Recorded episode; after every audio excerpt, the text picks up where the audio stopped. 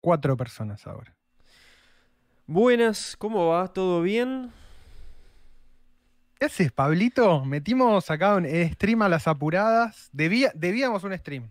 Debíamos un stream y no, no se podía quedar así porque después si no se queda manchada nuestra reputación, ¿no? Eso no, no lo podemos permitir. No podemos, no, permitir, no podemos permitir semejante afrenta a nuestra república. Pues si no tenemos nuestra reputación. Cuando la gente empieza. Sí, no, es. Nuestra reputación es todo. Nuestra reputación es todo. Es la base del Ponzi. Claro. Si no, cuando, le, cuando los queramos estafar a todos, ¿cómo nos van a creer? No, mentira. Mentira. No, no vamos a hacer nunca eso. Y eso lo digo en serio. Qué bien. ya em, tenemos, mira, ya está Sofi. Hola Sofi, ya está Mariano. Vamos, el círculo. Manu Capelari. Vamos, loco. Vamos, vamos. Los fieles Hace seguidores. mil que los agarro en vivo. Qué bien, qué, bien. Golazo. La verdad que está buenísimo ahí como ver nombres conocidos que se van haciendo como conocidos. O sea, hay nombres que uno ya ve y ya sabe que están ahí siempre. Y está bueno también siempre y ver nombres que no, que no son reconocidos como, eh, mira, alguien eh. nuevo, gente nueva. Eh, mira vos. Eh, eh, uepa. Uepa. Uepa. ¡Epa! ¡Hueva! Ese era un personaje, ¿no? Alejo Valentina. ¡Hueva! Era un personaje de Alejo y Valentina. No recuerdo cuál, pero. Ah, creo que era alguno de cara de coco y pirín, uno de esos. Bueno, tenemos antes que nada, antes que nada, como siempre, desde hace dos episodios ya, tenemos que hablar de nuestro querido sponsor, Len. Len, que ahora aquí lo verán en pantalla. Muchas gracias, Y de paso le quiero mandar yo un saludo especial a Mauricio. Un saludo a Mauricio, sí, totalmente. es un copado. Mauricio, CEO de Len, gran tipo, muy, muy agradable. Algún día sería muy bueno conocerlo en persona, porque no lo conocemos en persona. No, no, no, todo a través de la mágica internet. Es un poco lo que pasa este año, ¿no? Pero bueno, hablemos un poco de LED, el sponsor de Círculo Vicioso. Eh, LED es una plataforma para enviar cripto y ponerla a rendir un porcentaje mensual. Puede ser Bitcoin o USDC, que es una stablecoin atada uno a uno con el dólar. O sea que vos podés comprar USDC, que es como comprar criptodólares, y los pones a rendir. No te importa nada de lo que pasa en Argentina. Nada. No. te importa nada. No importa nada. Y ah, eh, ayer, ayer o anteayer, anunciaron una, una pequeña pero copada suba de tasa del porcentaje que te pagan con USDC. Creo que la subieron al 12,25%. Estaban pagando 11 y pico. O sea que subieron un, por, un punto más lo que están pagando en USS, lo cual es bastante copado. La verdad que, está bastante bueno eso. Sí, sí, sí. Sigue siendo competitivamente, te digo que de esa categoría, de los mejores o el mejor. La verdad que está muy bueno. Está realmente muy bueno. Piensen que vos mandás ahí los criptodólares a rendir. Van aumentando a poquito una tasa que es impensable para la realidad argentina. Te olvidás y hay mucha liquidez de las stablecoins. No es que es difícil venderlas, es muy fácil venderlas. No, no, no, no, es muy fácil. Hay mucha liquidez. Más de USDC que es de, es de Coinbase, si no me, parece si no me equivoco. Es de Coinbase y de Circle. Y de hecho, está creciendo. Tenemos, tenemos, tenemos varias. Sí, un montón, un montón. Em, Podemos, terminar este espacio esponsoreado y ya ponernos a hablar de lo que hoy nos compete. Terminamos aquí el em, espacio esponsoreado de LEDEN. Suscríbanse a LEDEN. abajo en la descripción del video está el link eh, del referido de Círculo Vicioso. Eh, pueden ganar 25 dólares usándolo. Eh, eso es, si usan ciertas cosas de, de LED, tienen que hacer ciertas cosas para ganarlo, pero está la posibilidad de ganar 25 dólares. Y aparte le avisan a LED que se suscribieron con nuestro link y ellos saben que hay gente que se registró gracias a, escuchar Círculo Vicioso, lo cual estaría muy bueno de su parte y este se lo agradecemos. A este gran partnership. Atentamente. al gran partnership. Pero bueno, fin del espacio publicitario. hasta aquí. Muchas gracias. Tengo, va- tengo varios temas para hablar. Eh, creo que ya habíamos hablado. Primero, bueno, no sé por dónde quieres empezar. Si quieres que empezar por hablar del precio de Bitcoin, yo quiero hablar, mira, hoy. sí, me, me gusta que plantees los temas. Quiero- La verdad estuvo muy bueno el anterior, sí. Quiero hablar de la, del Stablecoin Act, eh, Act. que es súper. Es, es como bastante controvertido todo lo que hay alrededor. Ah, Em, del y stable. Ok, no te había entendido, sí, sí. del claro, del Stable Act. Yo dije, no la, conozco ley- esa stablecoin. Dije, qué raro. No, boludo. de la, la ley para regular las stablecoin que parece que los sí. comunistas norteamericanos quieren pasar. Sí, sí, sí. Y después leí dos noticias más que, que me parece que están buenas para hablar. Una es que Compound parece que, que quiere sacar su propia blockchain. Y la otra es que Coinbase eh, es, que- es muy posible que haga su IPO, o sea que sea... Mucha noticia Una cripto, compañía me gusta, me pública. gusta. Me gusta esto. Hoy creo que hay que hacerlo, eh, edición full cripto, ya es sábado, ¿no? Hoy como hoy no importa más nada, no importa Sábado otro de tema. cripto. Sí, sí, lo dice el título. ¿no? Sábado de cripto. Eh, hoy, hoy es Bitcoin y nada más, señores. No vamos a hablar de ni- ningún otro tema. No nos interesa más nada. No nos interesa nada. Nos retiramos No nos de los otros nada. temas para siempre a partir. No, nada. No. Podemos iniciar. No, no, no, hablamos más de otra cosa. Podemos iniciar el segundo gran. eh, podemos cerrar el primer marco teórico, ¿no? Como quizás este es el capítulo donde cerramos el primer marco teórico de Círculo Vicioso, que era el, el marco teórico, le podemos decir, la saga del hongo. Uh, Y ahora podemos empezar con la saga cripto. Me interesa, me interesa eso. Que todo se entrelaza entre sí, ¿no? No es que una no tenga que ver con la otra, pero una te lleva No, totalmente. Una te lleva indefectiblemente a la otra. hacia la otra. Eh, bien, Sos una máquina de inventar palabras, Pablito. sí, me gusta, es como, me gusta tirarla. Sí, sí. Está muy bien. Está muy bien. Y sí, boludo. Lo, el- Lo tarde en Agarran los españoles, hacen un libro real academia y empiezan a inventar. Boludo, que yo no puedo. ¿Quiénes son, boludo, esos españoles? ¿Quién lo conoce? Pero por qué, pero más vale, ¿quién los conoce, boludo? ¿Quién los conoce? de su madre. Hijo de mentira. puta español.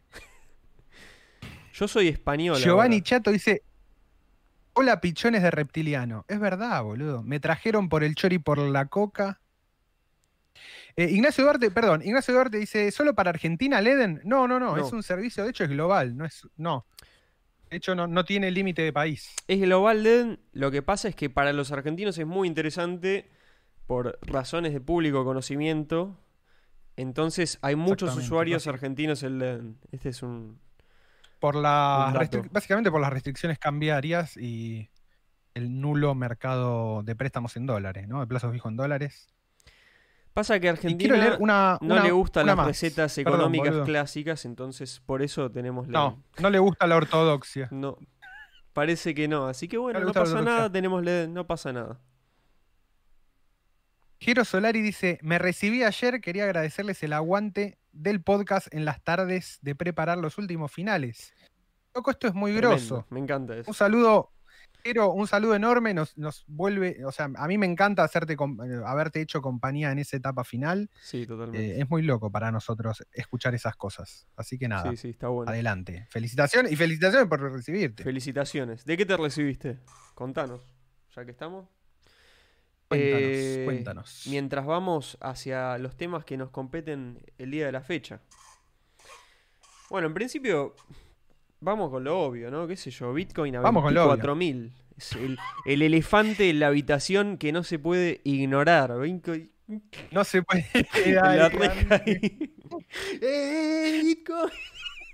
A partir, el pibito del, a partir de ahora vos, vos vas a ser y serás para siempre para mí, serás el pibito del Bitcoin agarrado ahí en el alambrado, tipo agitando por Yo Bitcoin. voy a hacer todo lo que Boludo. pueda por personificarlo y estar lo más cerca de, de- sí, sí, de ese meme. Voy a llevar mi vida hacia ese meme. A, qué sé yo. Sí, totalmente, boludo. Bitcoin, que, que es, es una topadora, boludo, no lo para nadie, men. No lo para nadie. No, boludo, es, está, está asquerosamente bullish la situación.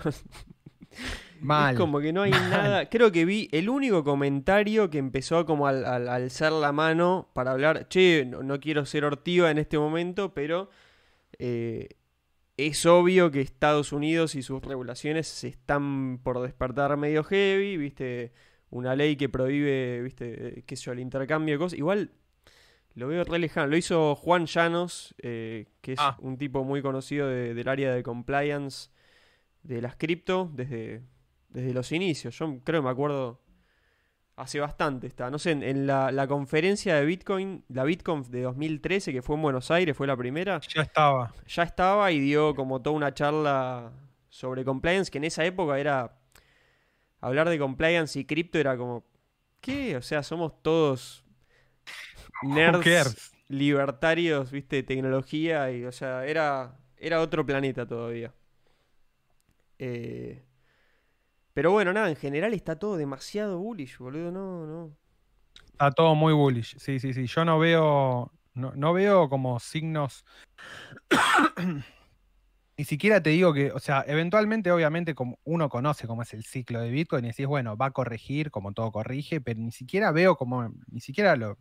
Yo igual me manejo como eh, súper intuitivo, ¿eh? O sea, no, no soy un chabón que. No creo ni en el análisis técnico. Yo creo nada más mis tripas, boludo. Yo creo en, en el, ana- Y en- en el obviamente- análisis, yo creo en dos cosas, análisis fundamental y market sentiment. Que el market sentiment es básicamente lo que estás diciendo vos, o sea, nutrirte Sí, sí, sí. De, de opinión ajena y, y ver qué te genera, o sea, qué sé yo.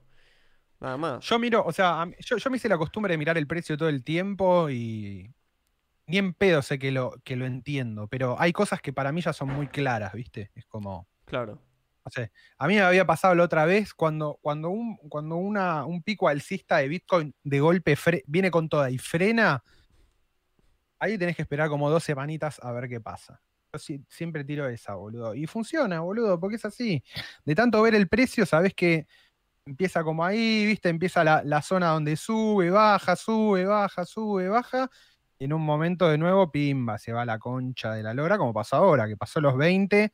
El día que pasó los 20, pasó los 20, los 21 y los 22, boludo. Fue tipo ta, ta, ta, ta. Sí, creo que el 16 fue, pasó los 20 y creo que llegó, si mal no recuerdo, a 21.800. Yo lo miré, era un día especial, lo miré todo el puto día. Todo el día. Y obviamente al otro día, ya el 17, tocó los, los 23, ya. Se fue al, y 23. empezó a ir 22, 23. Se está como. Está en lo que se llama Price Discovery ahora el Bitcoin. Está buscando dónde se quiere quedar, cuál es el precio que la gente Claro. lo va a interpretar como que ese es- eso es lo que vale. Y es un momento precioso para Bitcoin, porque hace mucho que no está en, en Price Discovery como hoy, habiendo pasado el máximo histórico, bueno, que fue en 2017, había tocado 20.000. Ya está, boludo, ya quedó atrás el, el 2017, ya quedó atrás. Yo veo, yo veo el gráfico del, del all time high, tipo, ahora en- entro a. Entro a.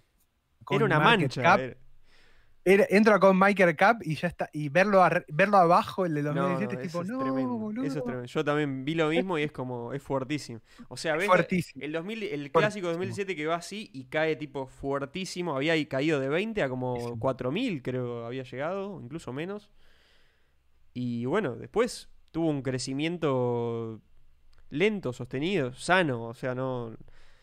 Y es, es muy loco lo que pasa. Hay, la gráfica que sigue sorprendiéndome es la de. Viste que siempre hasta ahora había habido más o menos una correlación entre las búsquedas de, en- de la palabra Bitcoin en Google y el precio. Oye, Y en, en el eso se rompió. Eso se rompió, boludo. En Pero 2017. hace un tiempo ya se rompió, ¿eh? Sí, pero ahora es como que estamos viendo all time, high de, all time high, precio máximo de vuelta, y no se está ni mosqueando, boludo. Está No, como. no, no, no. se quedó tranquilo. no. En 2017 había hecho un pico enorme. Entonces, es muy clara la diferencia de, de- de todo el, el entorno, todo lo que nos rodea, digamos, que pone a Bitcoin en la situación actual. O sea, no tiene nada que ver con 2007. Es impresionante. Sa- Santiago Ignacio Poli dice: Saludos desde Londres. Fa, Tremendo. boludo, un saludo enorme. Y, ho- y hodl, obvio, nosotros somos. Yo me, yo me autodenomino permahodler todo el tiempo. Y Felipe sí, Álvarez dice: vendí en 23K, que la historia me juzgue. Ya está, boludo. Cada uno toma ganancias cuando quiere, como puede, donde yo respeto todas las posturas, boludo. No tengo ninguna. Yo vendí No tengo nada para decir respecto a eso. No, yo, yo vendí algo en el camino también. ¿Qué sé yo? ¿Viste? No, no, no se puede estar como castigándose por eso. O sea, para mí, lo, lo- lo que hablamos No, la otra totalmente, vez- totalmente. Viste lo que hablamos la otra vez, yo, yo la otra vez veía como que estaba, bueno, la clásica estrategia de, del dólar average, eh, dólar cost averaging, que es comprar, tipo te pones un, no sé, decís, bueno, yo compro todos los meses, Un target. eh, no sé, mil 100 pesos todos los meses. Claro, mil pesos todos los meses sin importar el precio. Entonces, termina el año y bueno, promedias todos los precios que compraste y decís, bueno, este es el precio promedio que yo compré de Bitcoin. Siempre me mantuve comprando. Listo, no importa. Subió o bajó, no importa. Porque si vos confías en el largo plazo, no importa. Pero de la misma manera que eso está bueno y se ha demostrado ser una buena estrategia a largo plazo para comprar, para vender también. O sea, a medida que va subiendo y vos necesitas eh, ganar, o sea, tener las ganancias ya fijas porque querés comprarte algo, lo que sea. O sea, la plata es para usarla en la vida. Eh, tampoco conviene vender todo junto, conviene ir vendiendo escalonadamente a medida que va subiendo. Eso creo que siempre es una buena idea también y hay que tenerlo en cuenta. O sea, pues está muy bueno decir, viste, no, yo no vendo, no vendo, no vendo, que es verdad, en gran medida es verdad, pero en algún momento siempre se usa la plata, o sea, el Bitcoin es plata. O sea, quiera catalogárselo como no, plata. sí. Es plata y hay que usarla en algún momento también. Si no, ¿para qué la tenés? Olvídate. Olvídate. Tenés que tomar ganancia en algún momento. Tenés que tomar ganancia. Sí, a mí me pasa eso. Yo siento que, de nuevo, ¿no? Como que se rompió el ATH, tipo, es una locura lo que está pasando. Y sin embargo, no hace ruido en, en los medios tradicionales o en la gente, digamos, que no es eh, bitcoinera o que no compra cripto. Entonces es muy loco porque es como que está, está completamente desacoplado de, del hype o tiene poco que ver con lo que fue la subida de 2017. Tenía más comportamiento de burbuja y en este es como que no. Bueno, ya hablamos un montón, ¿no? Del dinero institucional entrando, diferente gente, o sea, gente, gente y empresas muy grosas que están metiendo y armando sus posiciones. Me parece que esta vez está más parecido a eso, tiene más que ver con eso, como una entrada fuerte de rezagados. Creo que esta subida de precio funcionó así. Gente estaba rezagado, que no se animaba y empezó a ver que subió y se mandó con toda.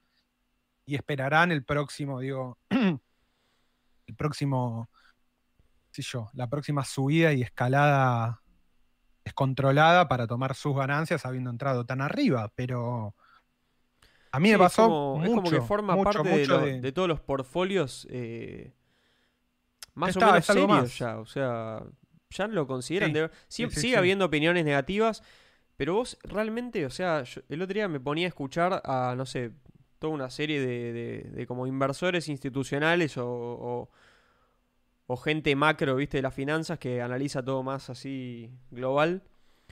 Y hay un par, quedan un par nada más que son como anti-Bitcoin. Y los argumentos que ponen son realmente muy chotos, boludo. Ya son antiguos. Es como que digo, esta gente no leyó nada. O sea, es, es, como que que es, digo, muy es muy probable que no. quiero balancear mi opinión. Y realmente es como que no me lo permiten. Porque digo, no hay nadie racional de- al final eh, de- que esté en contra. No, no te permite, la racionalidad no te permite otra cosa que caer en esa, en esa conclusión, boludo. O sea, yo la 3 metí un tweet escuchando el, el- que lo metí en inglés porque, bueno, lo, lo escuchaba en inglés, el, el podcast que estaba hablando ahí Raúl Paul con Michael Saylor, que Michael Saylor es el de MicroStrategy, la empresa esta que compró una absurda cantidad de Bitcoin, y el otro es un macro inversor. Y decía, o sea, en, en un contexto donde, o sea, la pandemia está, todos los países del mundo, boludo, están imprimiendo plata. O sea, el, el oro tiene más, más inflation rate que Bitcoin, boludo. O sea, encuentran más oro por año que de lo que el Bitcoin va a crecer. O sea, ya no se lo. O sea, es un delirio. es, un asset especulativo el Bitcoin. Está bien, es especulativo. Pero ya no se puede decir que es. eh, Pero el oro también es un riesgo en algún Es un asset especulativo, boludo. Todo, o sea, claro, ¿cuál es la es función del especulativo. oro? Totalmente. El, el oro es O sea, especulativo, yo no- boludo. A mí, a, mí, a mí lo que me pasa, lo que me va pasando ahora es como que todas las objeciones que yo siento respecto de Bitcoin, te las podés hacer a cualquier otro, digamos, eh, son ya objeciones que van a los fundamentos del dinero, ¿entendés? De por qué elegís cierta, cierta moneda para usarla como dinero, eh, o por qué crees que el dinero tiene valor, o bueno, digamos, todo, todo- ese tipo de preguntas quizás un poco más fundamentales.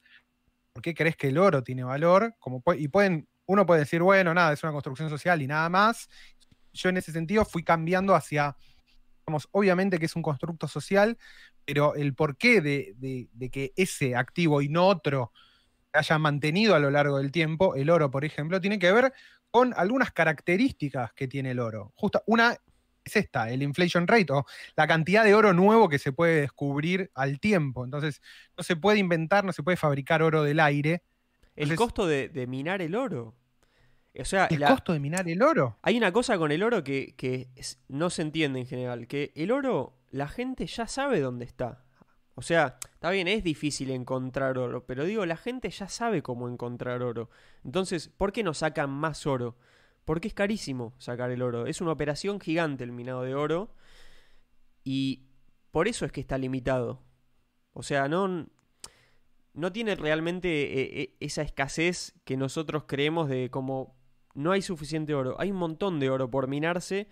Y el oro, o sea, es un mineral que viene de, los meteoritos de afuera, creo que. O sea, eso es, creo que según los estudios, no, no sé bien cómo es.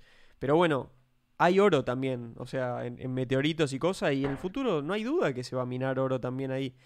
O sea, digo, el, principio de la escasez para el oro es como que aplica hasta ahí también, porque o quedó de otra época. Y lo aceptamos porque tampoco teníamos ninguna otra cosa para aplicarle como e, ese constructo social. Pero bueno, ahora hay otra cosa ya. ¿Qué sé yo?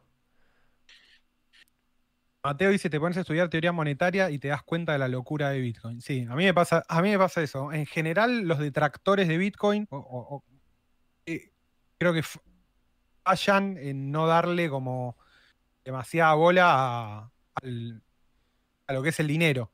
Una vez que te pones a estudiar el dinero, cómo evolucionó, o sea, yo tampoco soy un gran lector, pero a partir de algunos artículos, algunos libros que uno se pone a, ver o a leer, encontrás con cosas, boludo, que son, que tiene Bitcoin que son muy fundamentales, o sea, que no son características así nomás. El hecho de que sea resistente a la censura, de que sea durable, de que sea portable, de que sea escaso, de que sea en gran parte fungible, pero tiene una serie de características que son muchísimo mejores que el dinero fiduciario y, en algunas quizás no tan, tan grosso como el oro, pero se le acerca mucho y con la ventaja de que es digital, boludo, y que es programable y todas, esas eh, adiciones extra que tiene, boludo.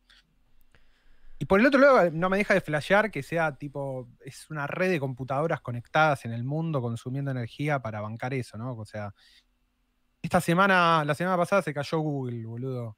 O Instagram empezó, viste, Instagram metió ahí como sus nuevas eh, reglas donde está, le va a entrar muy fuerte a todo lo que sea distribución de pornografía o como ejercer, digamos, como venta de pornografía a través de la plataforma, servicios sexuales.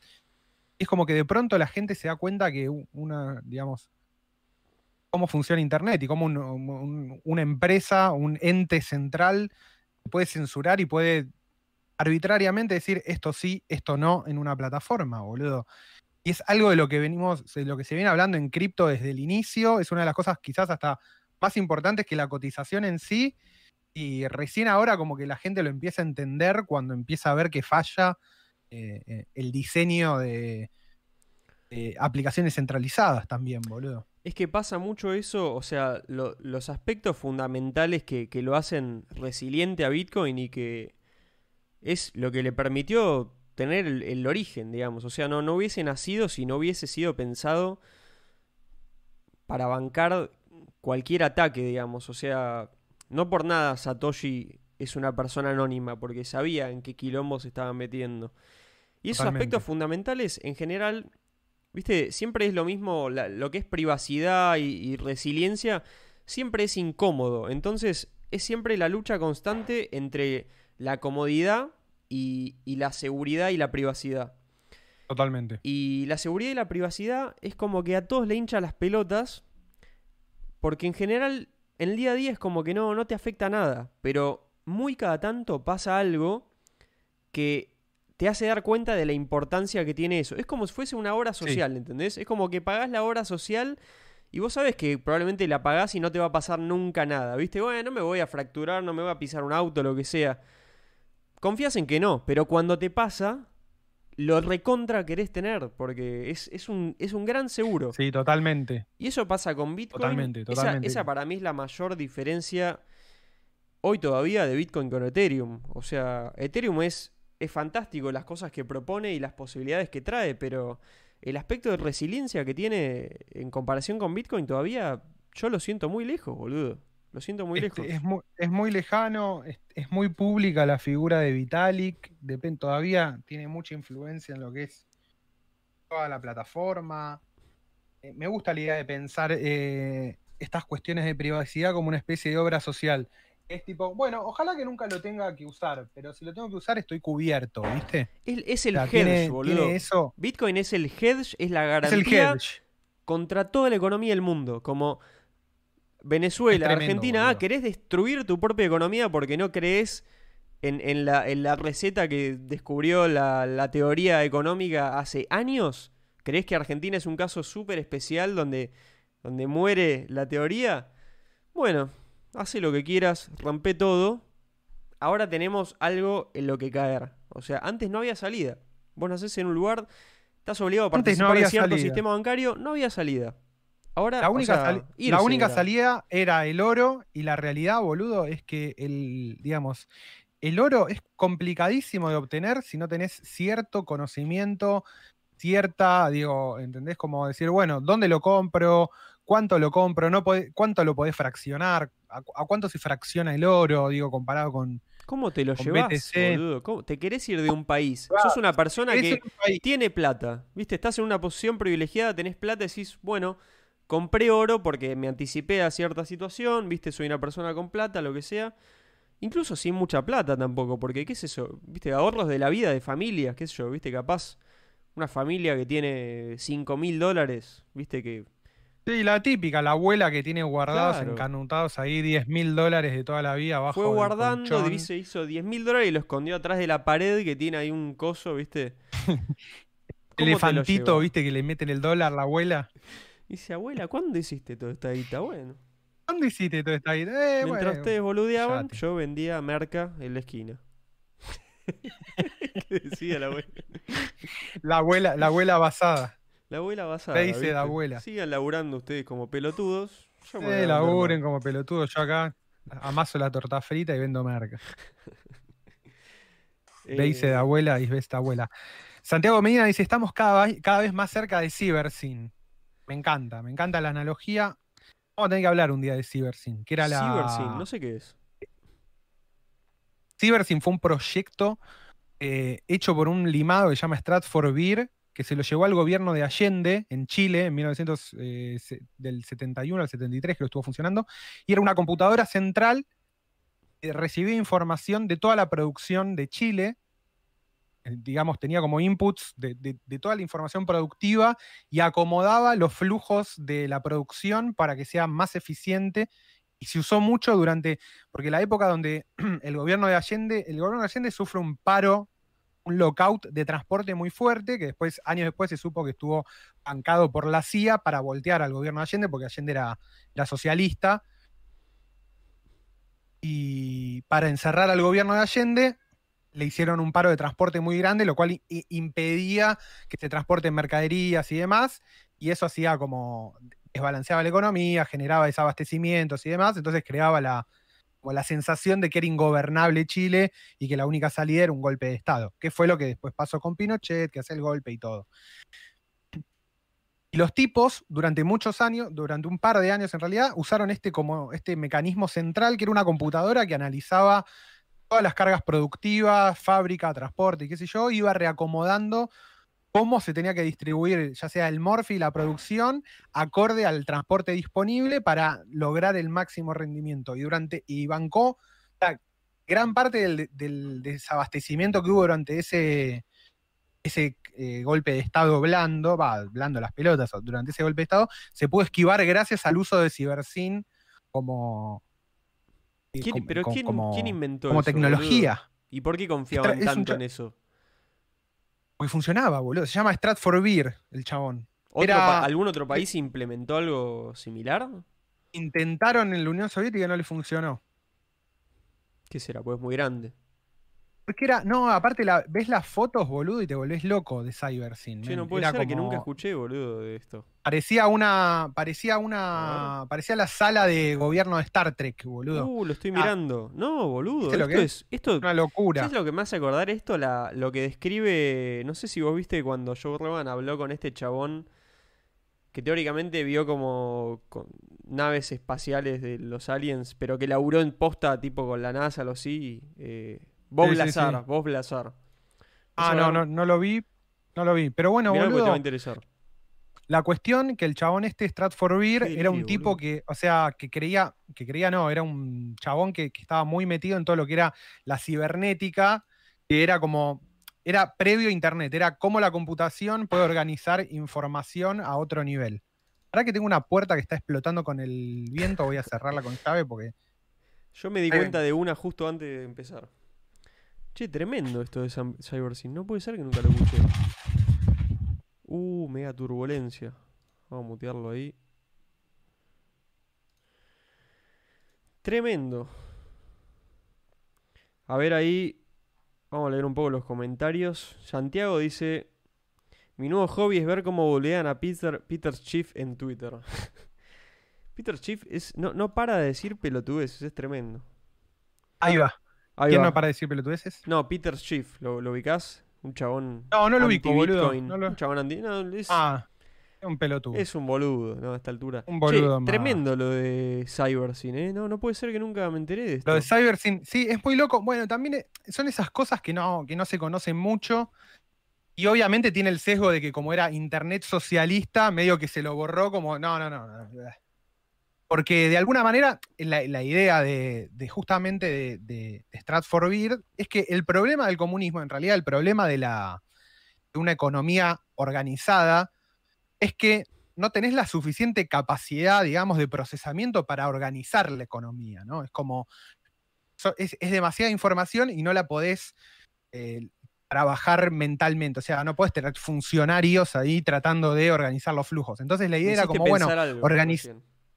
Organicémoslo con un, algo- con un algoritmo, ¿entendés? Fue, la idea era un poco esa, boludo. Escuchá esto, boludo. Vos imaginate si en esa época, incluso hoy, o sea, imagínate que Argentina se, se alía con la Unión Europea.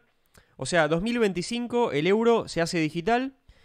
Y Argentina, te tiro a Argentina, obviamente es el menor candidato del mundo, pero no importa. Argentina lo anexan a la Unión Europea y dicen, bueno, ahora va a usar el euro, Argentina. Y si es, es digital, ¿entendés? Es re fácil hacer la implementación.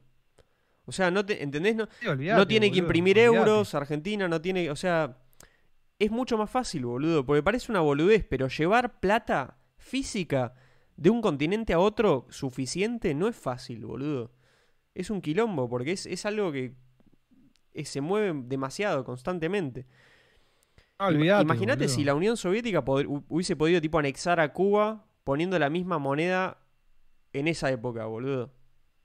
Y era una sola economía. Eh, bueno, pero imagínate, imagínate si la Unión Soviética hubiera podido controlar los flujos de producción des- desde un orden central computarizado, boludo, ¿entendés? Es como, Tremendo. no sé si hubiera sido la misma historia. Yo insisto, boludo, yo creo que Internet jugó un papel clarísimo en la caída de la Unión Soviética por la, digamos, la más que Internet, la computadora, o sea, por la capacidad que tuvo de acelerar todos los procesos productivos y darle a Estados Unidos una ventaja a la hora de reproducir el capital, boludo. O sea, para mí gana, digamos, la Guerra Fría se define económicamente porque era la única, porque a nivel, digamos, a nivel estratégico era un empate técnico. Los dos tenían capacidad de destruir a cualquiera, incluso después de recibir un primer ataque nuclear. Esto se conoce como capacidad de tener second strike. eh, y, y la estrategia MAD de Mutual Assured Destruction, o sea que estaban en un punto que cualquiera que tirara una primera bomba nuclear aseguraba la destrucción mutua. ¿no? No- de ahí no se podía salir, un empate técnico. Que es la misma situación de ahora, pero, pero nos olvidamos, Qué básicamente. Entonces, la única manera-. No, una época bestial. La única manera, porque se descubrió todo eso en ese momento, Claro. la única manera que había era de que de ganar la guerra económica y la influencia de la economía en el mundo, boludo, que es lo que logra Estados Unidos con la caída del muro de Berlín. Em, Pero si la Unión Soviética es, un buen, es un lindo contrafáctico, ¿qué hubiera pasado si la Unión Soviética hubiera implementado la cibernética a otro nivel, mucho más rápido, em, durante los finales de los 70, principios de los 80, y cómo hubiera podido competir con Estados Unidos, ¿no? Qué delirio, boludo. Lo, que le debe Estados Unidos a, Bill Gates, Steve Jobs y bueno, todos los que salieron, digamos, de, todo ese entorno. Esos son, pues, son las caras, sí, ¿no? Sí, sí, boludo. A, su, digamos, a, todo su complejo informático, que obviamente empezó con Hewlett Packard, que era principal em, proveedor del Estado, del ejército de Estados Unidos. O sea que, de alguna manera, toda la innovación de tecnología que hubo en Estados Unidos también era una, era una rama del, indirectamente estaba financiada por el, por el gobierno y por el ejército de Estados Unidos. O sea que el ejército invertía en eso porque sabía que ahí podía encontrar algo disruptivo. De hecho, la creación de la corporación RAND en los años 50 tuvo la misma lógica. Era una, es una corporación, era, fue, uno de los primeros think tanks del gobierno de, estaba bancado por el, gobierno de Estados Unidos, creo específicamente creo que estaba bancado por la Marina, donde estaban Henry von Neumann, eh, Herman Kahn, que eran, son todos los chabones que. Eh, von Neumann es el chabón, había estado en, el proyecto Manhattan, fue un tipo muy importante del proyecto Manhattan y terminó siendo, sea, termina siendo uno de los que propone o que desarrolla la idea de máquinas autorreplicantes, o sea, máquinas que construyen máquinas. O sea, es una de las mentes más brillantes sin duda del siglo XX y trabajaba ahí. Exactamente. Pero la, idea la postula él por primera vez. Después Herman Kahn, también de la corporación Rand, es el primero que escribe la estrategia final, o sea, da cuenta cuál es la estrategia final de la, de la guerra termonuclear, boludo. Y, de ahí sale toda la doctrina que, o sea, de un think tank sale toda la doctrina que después termina implementando McNamara en los años 60, que era el secretario de defensa de, Vietnam, la guerra de, Kennedy. Exactamente, de Vietnam, eh, para todo lo que es guerras nucleares, boludo. O sea que Estados Unidos ya tenía como una idea muy fuerte de bancar la, o sea, la, bocha, ¿viste? Como de, bancar la materia gris, porque sabían que de ahí les venían como respuestas muy fuertes. O sea, en ese sentido integraban a las, querés, a las universidades y a las, eh, digamos, pongámosle las comunidades de conocimiento, porque los tipos sabían que alguna ventaja estratégica les iba, les iba a venir. Y creo que Von Neumann también es, no sé si descubridor de la teoría de juegos, boludo, que es también es súper zarpado. A nivel académico cambió. No, tiene a nivel económico. El origen de, casi todo no, lo que es, importante para existir. Es tremendo, y todo eso surgió ahí, boludo. Es tremendo porque en realidad, digamos, como que el desarrollo de la ciencia y, más tarde de, la, de la ciencia que desemboque en nuevas tecnologías no, es que lo inventó ese concepto Estados Unidos. Sin embargo, hasta que Estados Unidos no fue imperio, no explotó de, eh, o sea, fue cuando más explotó esa idea de cómo el Estado tiene que invertir fuerte en ciencia con el objetivo de desarrollar nuevas tecnologías, obviamente militares inicialmente. Pero termina desembocando en todo el desarrollo de, todas las industrias de la nación. O sea, es tremendo. El Big Science, boludo. es tremendo, boludo. Los que tenían, los que tenían los que tenían un, enfoque muy parecido, obviamente, eran, bueno, los alemanes y eventualmente, digamos, y los rusos en su momento. Los ingleses un poco también. No, todos. Es, una por eso te digo, no lo Es una mentalidad muy de la. No, no, no, es una mentalidad muy de la. Muy de la. Para mí, desde después de la Primera Guerra Mundial, ¿no? Como que. Sí. A mí, a, mí no, sé cómo justificarlo y cómo, pero es como más intuitivo. A mí hay, hay, un invento, boludo, que es muy loco, que no estuvo bancado por nadie, y es el avión, boludo. Para mí, a partir de la existencia del avión, algo cambia en la mentalidad de las potencias, boludo. Porque es una tecnología civil que después termina modificando, inventa un espacio de guerra, viste, como nuevo, que era el aire. En el aire no es como que abre un eje nuevo. en, Exactamente. El eje I. Abrió el eje I, exactamente, el eje vertical. Desbloquearon el eje vertical, sí, sí. Claro, boludo. Y a partir de ahí, que, empezó con un desarrollo totalmente civil, que eran los hermanos Wright y después los clubes, los aeroclubes y qué sé yo, como que ahí el ejército se da cuenta, o los ejércitos se empiezan a dar cuenta que de alguna manera o, están a la vanguardia de la tecnología o la incorporan rápido porque si no quedan obsoletos completamente. Entonces me parece que ahí se hace como el clic, decir, ok, nosotros tenemos que bancar fuerte la tecnología para encauzarla y para tenerla antes que la tengan nuestros, nuestros enemigos. Es un delirio, boludo. Es un delirio. Es, ahí- Sofi, Sofi pone cuidar el oro. Es caro cuidar el oro. Es como la cocaína. Los costos logísticos son primariamente porque te la quieren chorear. sí, posta, boludo. Requiere, requiere volviendo al- mucho espacio físico, seguridad física, que es mucha plata Seguridad que en- en- física. En, guardias, un lugar alejado, o sea, bien asegurado. Y transportarlo, boludo. Transportar el oro es. Estás transportando algo pesadísimo, gigante. No, no, es. Es tremendo. Yo, yo había hecho un, un videíto ahí, Bitcoin versus oro, analizando como esas, esas cualidades chotas del oro. Eh, no, Pancho pone la película Colossus de Forbidden Project de los 70 trata de eso, una, generar una inteligencia artificial corte Skynet. Me Gusta. Habría que verlo. A mí lo, lo que me gustaría saber es en qué momento de la historia se, se hizo el clic, digamos, de como la, o sea, nuevos desarrollos científicos me traen nuevas tecnologías, porque las nuevas tecnologías no siempre estuvieron tan atadas al desarrollo, a la investigación científica. O sea, No. antes No, de- había. es muy loco eso, Sí, pero uno, uno es como es que lo loco. asocia, ¿viste? Como, bueno, ciencia y tecnología, sí, todo lo mismo, ¿viste? Ya es como que ni se sabe que son cosas distintas, ¿viste? Pero, los, pero son cosas distintas, en verdad. Y mu- muchos años de la humanidad, los humanos hicieron tecnología sin existir la ciencia. No existía la ciencia y hay un montón de tecnología previa a la ciencia. Y decís, ¿cómo lo hicieron? Bueno, era todo más rudimentario, antes- ¿viste? ¿Qué sé yo? La rueda no la hicieron Ahora, es que investigando, o sea... No, no, no, no, no. No, es que era como, o sea, me parece también, eh, no, esto- estos cortes son súper gruesos, pero me parece que hasta antes de, la idea de, de la ciencia como rectora, estaba como la figura del inventor, era, me parece, Claro. más, eh, más, más lo que llevaba adelante, ¿no? Como que, bueno, Tal cual. sí, inventor en sí. su casa, el loco aislado, el genio aislado, o el tipo que inventaba algo y lo llevaba. Digo, me parece que es muy del siglo XX esto de asociar, ci- o sea, O gente Universidad, ciencia, también. Había no inventores que de tecnología. repente. O sea, ¿qué se- quién, quién habrá inventado, tipo, no sé, la rueda o no sé, algún herraje mejor para los caballos? ¿Qué sé yo? Algún herrero, ¿entendés? Random de un pueblo que, viste, se cansó de que algo ande mal y lo cambió. Y después lo fueron copiando todos. Pasa que ese desarrollo era como, era como unas cosas, era. Es tipo entropía a la suerte, ¿entendés? Es como que no estás. No estás metiendo. No estás minando, ¿entendés? lo estás Hacer- minando. no estás minando, boludo. ¿entendés? No estás haciendo fuerza bruta de como pruebo, no, pruebo, no, pruebo, no. pruebo. O sea, estás como, bueno, a ver esto, no, a ver, todas cosas sueltas.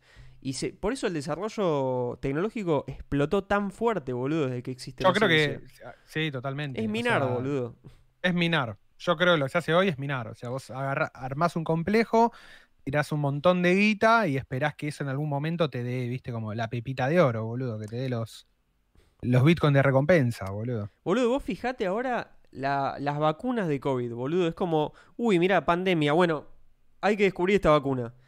Y ya saben cómo ir a descubrirla. O sea, no están Y le aplicás, sí, le aplicás fuerza cómo- bruta. Fuerza bruta, bueno, todos hagan lo mismo así lo descubrimos antes. Y es como que se descubre, boludo. Es una locura pensar eso. Es como que tenemos. eh, es como la llave para, para hacer lo que quieras. Es magia, boludo. La ciencia es mágica. O sea, ¿cómo descubrieron e- ese sistema? ¿No? Es un delirio, boludo. Es re simple, ¿no? Hoy puesto es como. Es una cosa re simple, pero. No, no, obvio, obvio. Pero se, transfo- se transformó mucho, boludo. Se, transformó, mucho. Sí, ahora si, si la escalás, digamos, obviamente se va poniendo más complejo, porque tampoco.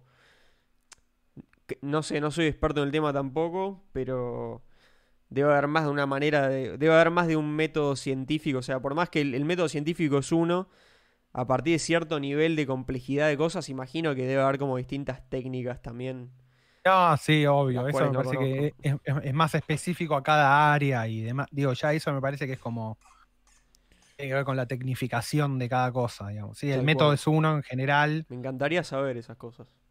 Sí, sí, sí, sí. Para Hay eso que hay, hablar- hay que hablar con gente que haga ciencia, hay que preguntar, ¿viste? Sí, Traer- sí. podemos hacer eso, traer un biólogo, un astrónomo. Historia de la ciencia, tal vez. Porque la gente que se dedica a la ciencia, no sé si todos saben tampoco. No, historia de la ciencia es hermoso. Yo tengo, yo tengo una materia, una de la- filosofía tiene una orientación que es filosofía de las ciencias. Y una de las, una de las materias es historia de las ciencias, hermosa, boludo. La tengo. Tremendo. La dejé por la mitad, tengo que volver a cursarla. No, es muy, es muy copada. Es, importante, boludo. Es, es como que. No, es importante. Aparte los cambios, boludo, los cambios, cómo se dan. Aparte, uno conoce todo, la historia uno la conoce tan esquemática. vos pensás que era de una manera y en realidad fue. Son esas cosas cuando ves los detalles decís, bueno, pero no tiene nada que ver con la explicación general. O sea, sí entiendo la explicación general, ¿viste? Pero que cuando, vas a lo, a lo, particular es como. Es muy distinto, incluso lo que aprendiste. ¿Viste? Como la, la cuestión, qué sé yo, el, giro de Copérnico, Galileo, eh, lo que había previamente. O sea, las explicaciones acerca del mundo, digamos, previas a Copérnico, no es que eran la humanidad eran todos unos retrasados mentales, boludo. El sistema geocéntrico era re complejo, pero concebía todo un universo pequeño, ¿no? Como muy chiquitito, boludo, pero era un universo, la Tierra era esférica, eh, tenía un montón de cosas que le giraban alrededor, o sea, había una explicación muy avanzada, no es que era eh, los elefantes y las tortugas, boludo, ni en pedo, o sea, quizás eso era lo que se sabía, no sé, en el vulgo, viste, como la gente en general era la explicación de, bueno, acá se termina y qué sé yo, no lo sé. Pero de, los, de, los textos que se llega sobre astronomía y cosas así, los, estábamos hablando siglo XI, siglo XII, o sea, había un concepto mucho más complejo y, más abarcativo de lo que, de lo que uno aprende, boludo. La, pelotudez esa de que Colón descubrió que la Tierra era redonda, boludo. O sea, ¿para qué, ¿para qué mierda la siguen explicando, boludo? ¿Por qué mierda lo, o sea, no cosas de, la historia superficial que es como que de por algún lado entraron y quedaron, ¿viste? Entraron y quedaron, que, o alguien lo puso en un manual y quedó, y no sé, boludo. Yo igual creo que ahora en la, en la primaria no le deben enseñar eso a los pibes, o sea, estoy casi seguro de que no. Pero en mi época la, la, explicación era esa, boludo. Sí, yo creo que también. Desastre. Nos decían eso, me parece. No, no me acuerdo bien, pero. Pero bueno, después, incluso también como cosas de tecnología, bueno, no sé, la, construcción de, no sé, pirámides, Machu Picchu, eso, que tienen cortes que parecen hechos, viste, de piedra láser. Decís, ¿cómo descubrieron eso, boludo? ¿Entendés? ¿Cómo hicieron para descubrir ese método de, de, de construcción? No sé, ¿no? Es que son tecnologías, boludo, que hoy, gracias a la ciencia, métodos de construcción fueron mejorando, o sea, tipos de materiales, ¿viste? No sé, la ingeniería, ¿viste? ¿Cómo haces para que algo gigante no se caiga, básicamente? No, totalmente. en esa época no tenían la ciencia como herramienta para, para confiar en eso. ¿Cómo hacían, boludo? ¿Qué se les caían las cosas, entendés? Me parece que sí, boludo. Me, suena escuchar que sí, que hubo una época en la que se caían, tipo, casas, no sé, o no sé lo que... Las, sí, boludo, las, las cúpulas invento de la cúpula. Claro, inventa... el, tipo que pudo hacer, el, tipo que pudo cerrar un arco, o sea, ¿cuántas veces hicieron una cúpula hasta el arco que no cerrado, se cayó, boludo? Un montón. Deben haberle hecho un montón, de veces, boludo. Sí, sí. De hecho, creo que esto me lo contó mi viejo, inchequeable, porque las cosas que me cuenta mi viejo son inchequeables, pero el chabón encanta a Roma y es como muy, es muy de la, es muy Vamos de la romana. Vamos a creerlo. Y, y, parece, parece que el tipo en el el Imperio Romano, para que nadie se haga el sota cuando construían un puente, eh, al ingeniero lo mandaban a vivir abajo del puente que tenía que construir. Entonces se cercioraban de que el chabón no se choree materiales, put your money no haga cualquier banana.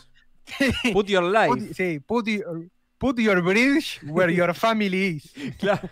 Y entonces ese era como el método romano, ¿viste? Bueno, usted va a construir un puente, bueno, usted se va a vivir abajo del puente. Cosa si se cae el puente. Ah, querés construir puentes, bueno, dale, hacelo. Pero si, te morís vos, se muere toda tu. Si te sale mal, te muere toda tu familia. Unos genios los romanos. Tremendo. Pero inventan, inventan como. Inventan era la el ciencia. arco, ¿viste?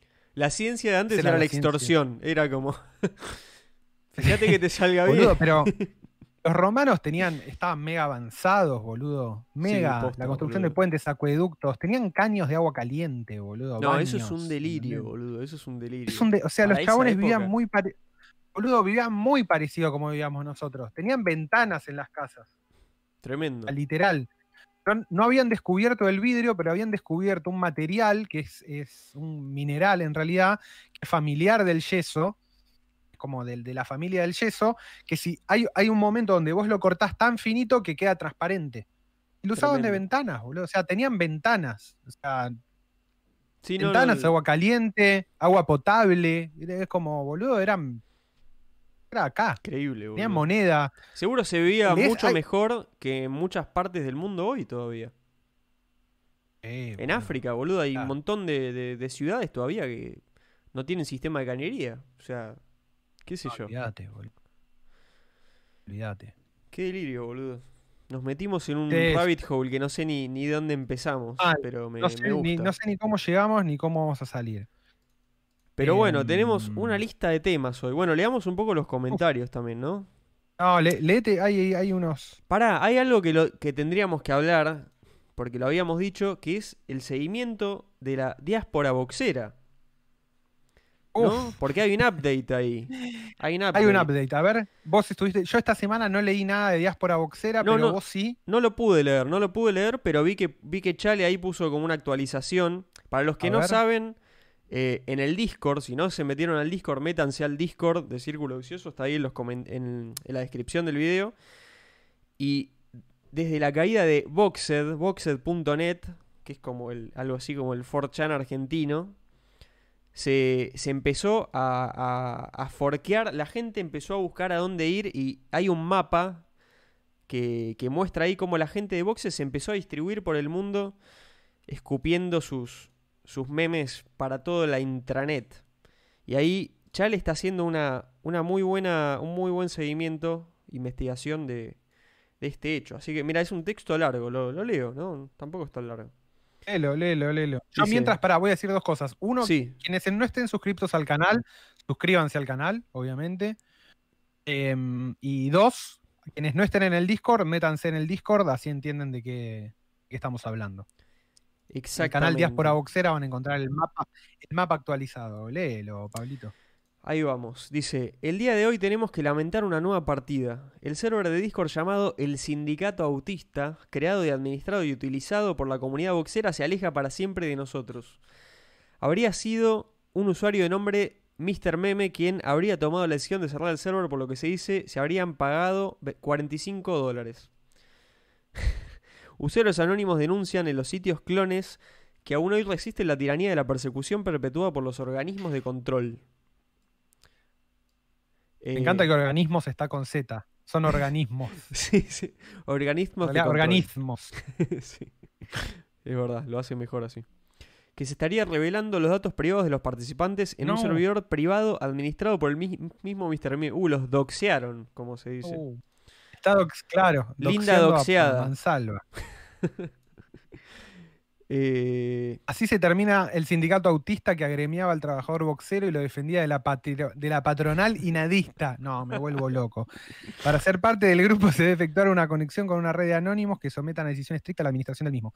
Estaríamos hablando ya de clubes anónimos privados, pero no ha de desesperarse al oír la noticia.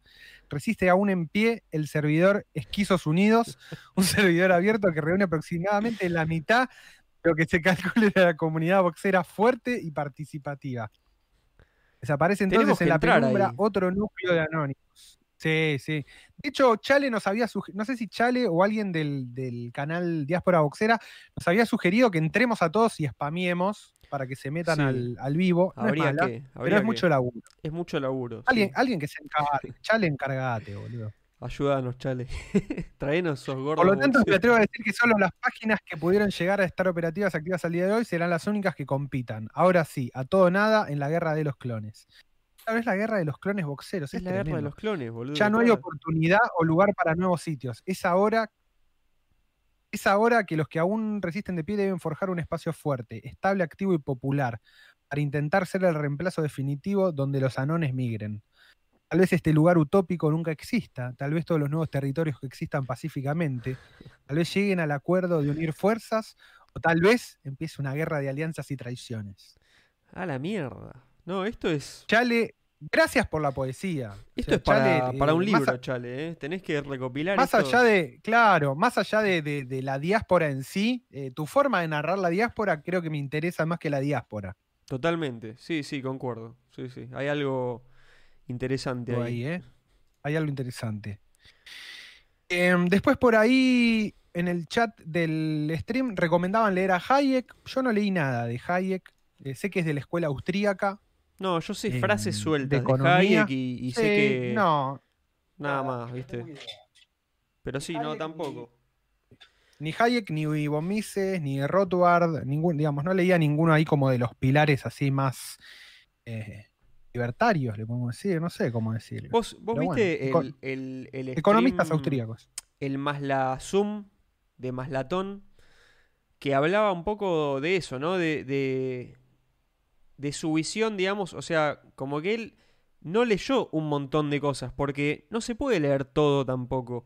Y que, viste, uno elige, él, él es como que en algún punto de la vida eligió, viste, bueno, soy un teórico, viste, que lee absolutamente todo y sé todo esto, o soy más inclinado a ser una persona de acción, viste, que, que agarra más o menos los conceptos fundamentales, no, no- no se puede leer todo, no lee todo, pero se encarga más de, de ejecutar y participar activamente, digamos, en las ideas que cree.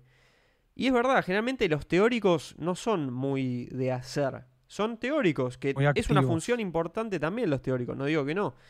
Pero bueno, es como que en algún punto uno tiene que elegir eso, ¿no? ¿A, a qué dedica su tiempo? O sea, no se puede hacer todo, ¿viste? A- Parece que a nosotros nos pasa también, ¿viste? Una gente que tiene muchos Eh, no, intereses, no, no. tiene que elegir qué dejar No puedes de leer hacer. todo. No se puede leer todo. No se puede leer todo, no se puede hacer todo. No se puede aprender todo. Es así. Hay que elegir. Hay, que elegir, y hay, sí, que sí. hay que elegir también la, pro- la, eh, la profundidad Claro, sí, sí. en, la, en la cual te querés meter en el rabbit hole. Tal cual. Lo que sí banco, lo que sí banco es que quien quiera meterse en ese rabbit hole, obviamente, eh, vaya hasta el final. Y leer a las fuentes siempre es mil veces mejor que leer eh, que te dijo lo que dijo tal chabón. O sea, Siempre, siempre. pasa, es- esa es una de las, esa es una de las grandes, digamos, una de las grandes enseñanzas que me, que me dejó la carrera de filosofía. Ir a las fuentes, lee las fuentes. Y vos sobre las fuentes podés eh, opinar lo que quieras, ¿viste? Aparte, porque también te pone en pie de igualdad con, con alguien que discutís y vos decís, no, mira, yo entendí esto, yo entendí otra cosa, esto no lo, quizás esto no lo entendí, ah, esto puede ser y demás. Pero obviamente muchas veces para leer a tipos, o sea, si vas a leer un libro de economía de la nada, cagaste porque necesitas contexto. Entonces, siempre se lee con comentadores y cosas por el estilo. Pero ir al, al- al- al- texto fuente, o sea, al texto original, el texto donde empezó todo, es clave, es clave. Eh, Sí, yo sí, lo súper recomiendo eso. De hecho, yo en los artículos que escribo eh, me niego rotundamente a escribir a través de, de otros. Porque en el momento que uno escribe a través de otros, también importa un montón de conceptos quizás con los que no está de acuerdo, pero no le queda otra que usarlos. Sí, te meten sesgos ya prearmados. Exactamente, te vienen con sesgos, exactamente, te vienen con sesgos. No es que los, los, los textos que yo escribo no tienen sesgos, pero tienen mis sesgos y sé Claro, cuáles son. cual. Siempre hay sesgos. Entonces prefiero- sí, Prefiero yo eh, eh, sesgarlo a mi manera. de una. Sí, sí. Es, a veces es complicado, viste que eso en muchas. En la facultad de las universidades, muchas veces eh, que no son filosofía, pero te enseñan igual filosofía de, de- de ciertos autores. Muchas veces, como es muy difícil y, y lo- y los estudiantes no son de filosofía, te enseñan, viste, cierto autor a raíz de cierto texto que es una interpretación, viste, pues dicen, no, es muy difícil, viste, el texto original, vamos a estudiar todo lo que dijo tal sobre tal otro autor. Y es medio choto, porque a veces que, hay veces que te la complican más, boludo, y, y, y- sin saberlo también te meten un montón de sesgos que si algún día te interesás un poco más y te metes a, a leer un poco más el, el texto original, decís, ah, por eso no le entendía quizás, porque me estaban queriendo meter este sesgo con el que quizás yo no estoy de acuerdo y a mí, a mí en particular no me hace clic, ¿viste? Totalmente. Pero bueno, es difícil también, ¿no? Como Es jodido, es jodido, lleva fuentes, es tiempo. difícil, lleva mucho tiempo, eso es el tema. Lleva tiempo, lleva tiempo. Felipe Martini dice: Hola Rocco, el jueves te compré tu libro. Bueno, muchas Ah, gracias. Y yo el viernes ya lo envié, así que te tiene que estar, calculo que, llegando. Te estoy tocando igual el en- timbre ahora. Estoy tocando el timbre ahora mismo, así que abre la puerta. Che, estoy medio oscuro, ¿no? Es como que bajó la luz y yo tengo el diafragma muy arriba. Epa, ahí, Eh. va. Ahí estás quemado. Ahí estoy bien. Mirá cómo lo maneja con el Sparko Cam. Tremendo. Yo me tengo que acercar a la cámara para mover. Acá Russo dice, caí 55 minutos tarde, estúpido frilo que no me dejó mirar notificaciones. No, tranquilo, tranquilo. Acá somos todos freelancers, así que respeta al frilo, aunque se llegue tarde. No pasa nada. El Cono Sur dice, solo quería dejar mi emoción, después los veo. Buen stream, gracias del Cono Sur. Puso ahí un festejo 24, que se refiere lógicamente al Bitcoin, que ahora mismo está 23.800, pero supo estar hace poco tiempo 24, seguramente va a volver. Tremendo. Em, ya me olvidé de los temas que había dicho, pero pará. Ah, Coinbase, IPO de Coinbase. IPO de Coinbase. ¿Qué te parece? Me parece mega bullish. Mega bullish. Hay, mega bullish, ¿no? Para, vamos a explicarlo un poquito para los que quizás no, conocen los conceptos. Eh, Coinbase es la empresa de las. Creo que es la empresa más grande de, de cripto en Estados Unidos, si no me equivoco de todo el ecosistema cripto es de las más grandes, de las más importantes. Y lo que está a punto de salir, o sea, ahora va a ser su propio IPO. IPO significa Initial Public Offering, offering que es salir al mercado, o sea, salir con sus acciones. Cotizar en bolsa. Cotizar en bolsa, exactamente. Y, es, una etapa, es una etapa, o sea, cuando las empresas crecen mucho, esa es como una de, las etapas que, que atraviesan. O sea, es llegar a eso es como muy positivo, digamos. Y nada, empresas cripto que coticen en la bolsa, no sé si hay. En la bolsa de Estados Unidos, estoy pensando, no sé si hay. Me parece que no hay. Estamos hablando, empresas cripto, eh, tengamos por. O sea, no una empresa que tiene activos en criptomonedas, que ya hay, sino una empresa cuyo principal fuente de ingresos es trabajar sobre criptomonedas. Claro, que su negocio está muy... centrado. Su negocio, claro. Que nació, ¿no? que nació core, que nació. Exactamente. Es tremendo. algo muy particular de Coinbase, yo no sabía, pero tiene 25 mil billones, o sea, 25 mil millones de dólares custodiados en activos digitales. Tremendo.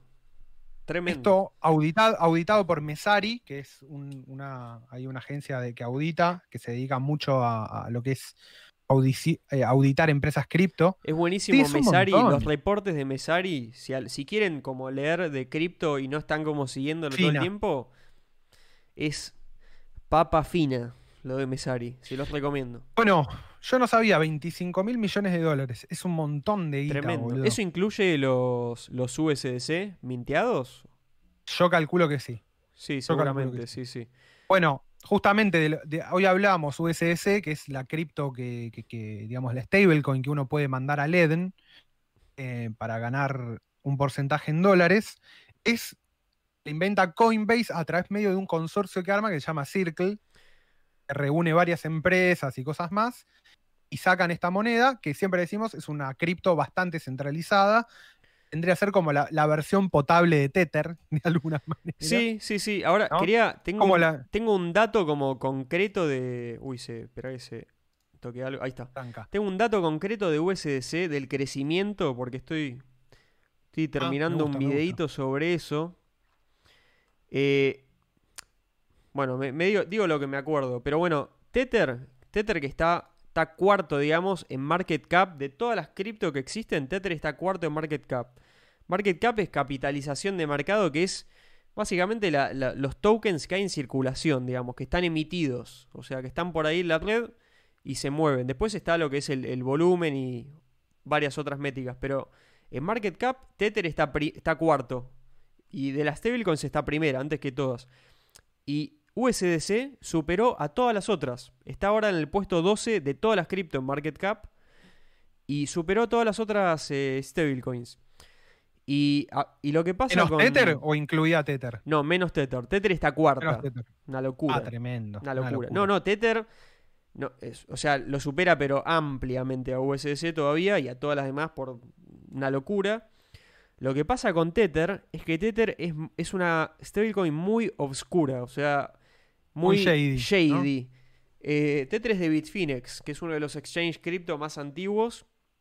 Y lo que pasa con estas stablecoins centralizadas como Tether y USDC, que la confianza depende mucho eh, digamos, de, de las auditorías que hacen, auditorías externas, viste, por, por entes reconocidos, que hacen sobre los bancos que tienen o cómo tienen como el, respaldo de todas esas stablecoins que emiten. Porque la idea teóricamente es que se emite uno a uno, ¿viste? Tienen un dólar en el banco por cada stablecoin emitida. Y en el caso de Tether, hace años que no hay ninguna, o sea, nunca hubo una, una auditoría seria. Entonces es como que no lo tienen, ¿entendés? Están básicamente probablemente imprimiendo plata de la nada. Y es algo que todos sabemos hace años y hace años y hace años, que en gran parte se sospecha que propulsó la subida a 20.000 de 2007 de Bitcoin. Son todas teorías esto, ¿no? Pero... Eh, y hace años que es como, bueno, algún día se va a caer Tether, porque es como... O sea, el gobierno de Estados Unidos, viste, se le va a meter, viste, por fraude o algo, ¿no? No puede ser que siga. Pero lo no cual, se cae, no se cae todavía. Lo, cual nos conecta con el siguiente tema. Por eso yo quería traer tanto lo de la IPO de Coinbase como lo de la Stable Act o la ley para regular las stablecoins, que pareciera ser que para, yo creo que esta es mi teoría, un montón de gente dice no, ni en pedo, esto ya viene de antes, pero claramente la intención en su momento de Facebook de sacar su propia moneda como era Libra, prendió un montón de alarmas en todo el gobierno de Estados Unidos, no solo en el gobierno, digamos, en los dos partidos. Hay que entender que Estados Unidos es, digamos, es como una democracia muy bipartisana, muy bipartidista, y cada una de sus facciones tiene, o sea, trata los temas de alguna manera, ¿no? O sea, todos están atentos a lo que sucede y la capacidad del Congreso de llamarte a vos a dar explicaciones, algo que acá puede acá sucede, pero no es tan público, allá cada vez que sucede, por ejemplo, te llama el Congreso de Estados Unidos a, a, a, a preguntarte cosas, ¿no? Como, bueno, a ver qué, en qué anda, señor Zuckerberg. Eso, eso se transmite por todos los canales, digamos, tiene, tiene como una repercusión mucho más grande, ¿viste? Suele suceder, este, existe ese mecanismo, pero ni en pedo tiene la publicidad que tiene eh, en Estados Unidos, ¿no? Y aparte porque depende de un montón Tiene otros personajes también ahí, muy poderosos. Exactamente. E, el intento de, Facebook era muy fuerte de crear una criptomoneda. Pensemos que en el consorcio estaban metidos eBay, estaba PayPal, estaba Yapo, estaba, Mercado, Libre. O sea, que era, era. Yo cuando. Yo tuve que cubrir esa noticia para un diario acá, para el cronista, y llegué a hablar con PR tanto de Yapo como de Mercado Libre. Y los de Mercado Libre, hasta el día que se hizo el anuncio vía Facebook, tenían total, digamos, como de confidencialidad, no me dieron ninguna información, dieron al momento que se hizo pública, estaban remetidos, o sea, no es que era algo más, era algo como que muy serio. Y a partir de las, digamos, de las conversaciones que tiene Mark Zuckerberg en el Congreso de Estados Unidos, empiezan a voltearse, o, sea, o se empiezan a bajar de ese consorcio que iba a ser Libra, un montón de empresas y empresas importantes. eBay se fue para atrás, PayPal se fue para atrás, Mercado Libre se bajó, o sea, como que hubo ahí una apretada fuerte y a partir de ahí las criptomonedas quedaron más en radar. Una semana que en los noticieros de Estados Unidos se habló solo de criptomonedas, Libra, Libra, Libra, Libra, Facebook, Facebook, Facebook. Más que nada, porque lo que hay que entender es el alcance que tiene Facebook. Hay que recordar que, Libra inicialmente no era un proyecto de una simple stablecoin tampoco, era algo mucho más ambicioso, boludo. Era, era una federación de empresas que iba a guardar distintos tipos de, divisas y iban a emitir como su propia moneda basado en todas esas otras. O sea, era muy ambicioso. iba a fluctuar acorde a la fluctuación de los diferentes activos que incluía dólares, euros, oro y libras esterlinas. iban a crear. Era como una canasta de activos. Una nación de empresas, básicamente, boludo. Era muy heavy lo que estaba. Yo te digo, esto es inchequeable, obviamente, a esta altura. O sea, con vos en su momento lo hablamos un montón y no sé si te acuerdas. Pero yo nunca creí que le iban a permitir funcionar eso. Yo decía, esto no puede ser que lo permitan. No, no, no, no. O sea. No puede salir. No se les va a. Esto no, se, lo van a permitir. yo desde el día uno dije, no, esto es una locura. No, no hay manera. Yo decía, no entiendo. No entiendo por qué no lo frenan todavía. Digo, o sea, vos no podés salir a crear Bitcoin y antes pedir permiso. Che, eh, señor, eh, viste, la Fed de Estados Unidos, viste, permiso, ¿puedo crear una moneda? ¿Puedo emitir una moneda que ustedes no van a controlar? Obvio que no, no, no o sea, esas cosas no puedes pedir permiso. Y Facebook no puede hacer algo así sin pedir permiso porque es la, una mega corporación de Estados Unidos. O sea, No puede funcionar dentro Y recordemos, de lo, otro marco. si- recordemos lo siguiente, recordemos lo siguiente, en, en China la principal aplicación de pagos, o sea, la principal billetera digital es WeChat. Es una aplicación de chat. A ver si le suena. WeChat y o sea, Alipay. Imagínate, un. Exacta. Bueno, las dos tenés. Imagínate un sistema de pago, una billetera de pago que utilice criptomonedas, pero que la billetera sea WhatsApp. Y ahora ¿Cuál están es? en O sea, guerra. El límite es. China, el gobierno de China ahora está en guerra con esas mismas empresas. O sea, China tampoco permite que las empresas le hagan la. ¿Entendés? No. Como, eh, pará, ¿qué hace? No. No, nadie. Acá mando nadie, yo, nadie. O sea, exactamente. Es una afrenta muy directa al monopolio del, del Estado. Ya no- nosotros lo sabemos por las criptomonedas, pero justamente lo que decía Pablo, la ventaja de las criptomonedas es que no avisan y que son anónimas. En el caso que vos seas una empresa, además, la percepción, para mí el, gran activo de, o- una de las grandes ventajas de Bitcoin fue que la percepción del riesgo al momento de existir Bitcoin era nula. Nadie nunca creyó que Bitcoin iba a ser lo que es hoy. Había que ser muy bully. Eran, yo creo que era muy poca gente la que realmente dimensionó De hecho, lo que iba a ser lo que es hoy. Satoshi en los primeros años, y hay un post que, que tiene el foro original, entre comillas, pues no existe na- nada oficial, digamos, de Bitcoin, pero el foro como donde estaban todos los Bitcoiners al principio era Bitcoin Talk, sigue existiendo, si quieren meter, está muy bueno. Y Satoshi, antes de desaparecer, había hecho como un post que decía algo así como... Me acuerdo que la, la primer, como el gran primer evento mainstream, entre comillas, de Bitcoin fue cuando Wikipedia empezó a aceptar donaciones en Bitcoin. Y a Satoshi Claro. le daba miedo porque decía, no sé si Bitcoin está preparado para este nivel de atención. Es como que todavía tenemos que cuidarlo para, o sea, es, es muy chico todavía. Entonces, matarlo, hacer un ataque del 51% por un actor grande es totalmente posible en esta, en esta época todavía. Y por más de que era una gran noticia para todos y fue festejado por todos, eso, o sea, que Wikipedia hable de Bitcoin en ese momento era una locura. eh, le daba miedo a Satoshi que lo maten. O sea, era como. Todavía Bitcoin estaba con las rueditas de la bicicleta, ¿entendés? Era como. Necesitaba eso. eh, y ese es quizás el Tremendo, dilema de muchas cripto descentralizadas. Por más que nazcas descentralizado, eh, tenés que cuidarlo. Tenés que volar bajo el radar. Tenés que Claro. volar bajo el radar el tiempo suficiente Bitcoin tuvo ese como para que puedas bancarte. Sí, sí, sí, sí. Y, y gente que, la gente que estaba detrás de Bitcoin lo sabía, me parece, y todo el tiempo Obvio. intentaron no, no ir más allá de lo que podían en cada momento. O sea, nada, me parece que e- eso e- es vital. Y parte, creo yo, hoy del ataque que está sufriendo Facebook por parte del gobierno de Estados Unidos está relacionado con que Facebook intentó, como diríamos en criollo, cagar más alto que el culo, o, se metió donde no se tenía que meter, y hoy está sufriendo un backlash bastante fuerte y posiblemente termine partida en varias empresas. Yo, Más estoy allá de segu- que yo- después yo eso apuesto, sirva, no mi apuesta sirva. es que nunca va a salir eso. Nunca va a salir. ¿Libra? No, no, no. no que ya no yo llama Libra, ¿viste? Le cambiaron el nombre a No, Diem. se llama. sí, le- sí, sí, sí. Ni salió y ya le cambian el nombre. Eh, mirá, el, Es el como el dato, Petro, boludo. el dato que tengo, mirá, de USDC, a principio de año, este año, ¿eh? 2020, el market cap era de 520, mi- 520 millones. Hoy está que está en el puesto 12, 3.270 millones. O sea, mirá lo que fue este año para Una USDC. locura. Una locura. Pero una fíjate locura. esto, Tether... De hecho, a principio de año, cuando me dijeron. Espera, espera, Tether, Sí. que está en el puesto 4, o sea, acordate, USDC 3.270 millones. Tether, que está en el puesto 4, 19.277 millones. O sea, le rompe una el orto. La liquidez de Tether es insuperable, boludo. Es muy difícil de matar Tether. Por eso es como... Debería haber muerto hace años Tether. O sea, yo te digo, desde 2015 se habla de... No, Tether se va a cagar, Tether, o sea, es imposible. Sigue ahí, boludo. Y es la, la stablecoin más usada por lejos todavía. ¿Qué sé yo? Viste, nunca, nada está dicho. Tremendo.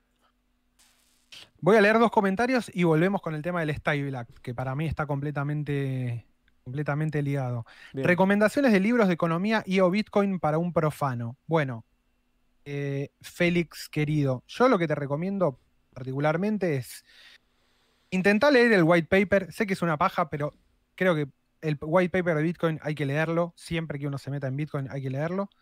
Después hay un artículo que es excelente que se llama The Bullish Case on Bitcoin. Eh, lo escribió un indio un in- que se llama Krishna Rigmaparty, no sé cómo es. Eh, tuve que buscar el link.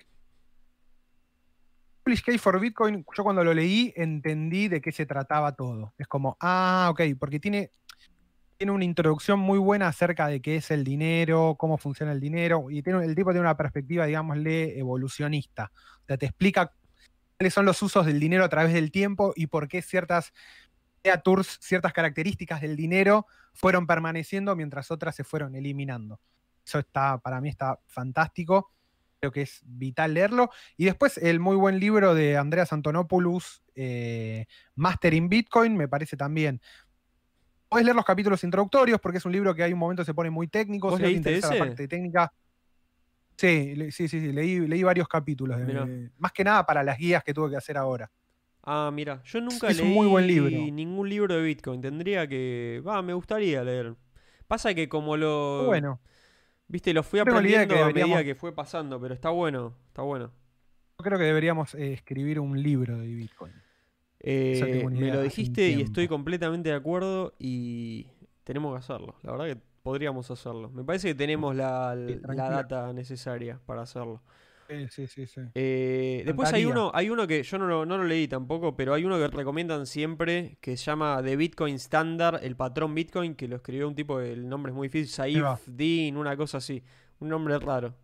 Eh, el patrón Bitcoin de Bitcoin Standard. Uy, mira, se, se cayó Juancho. Ahí está volviendo. Me caí, Eh, pero ahí estoy. Te caíste, pero ahí estás. Ah, espera que activo la cámara. Ahí Astrolin se dice, parar Bitcoin al principio era parar un asadito en el bosque, ahora ya se prendió fuego el país.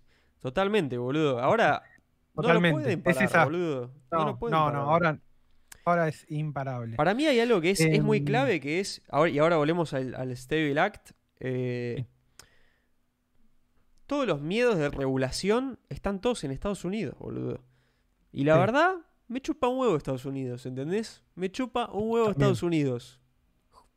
O sea, También. mátense. Completamente. Mátense, boludo. O sea, no quieren participar, Mátense. váyanse. Hay un montón de países que van a participar. no los necesitamos ya.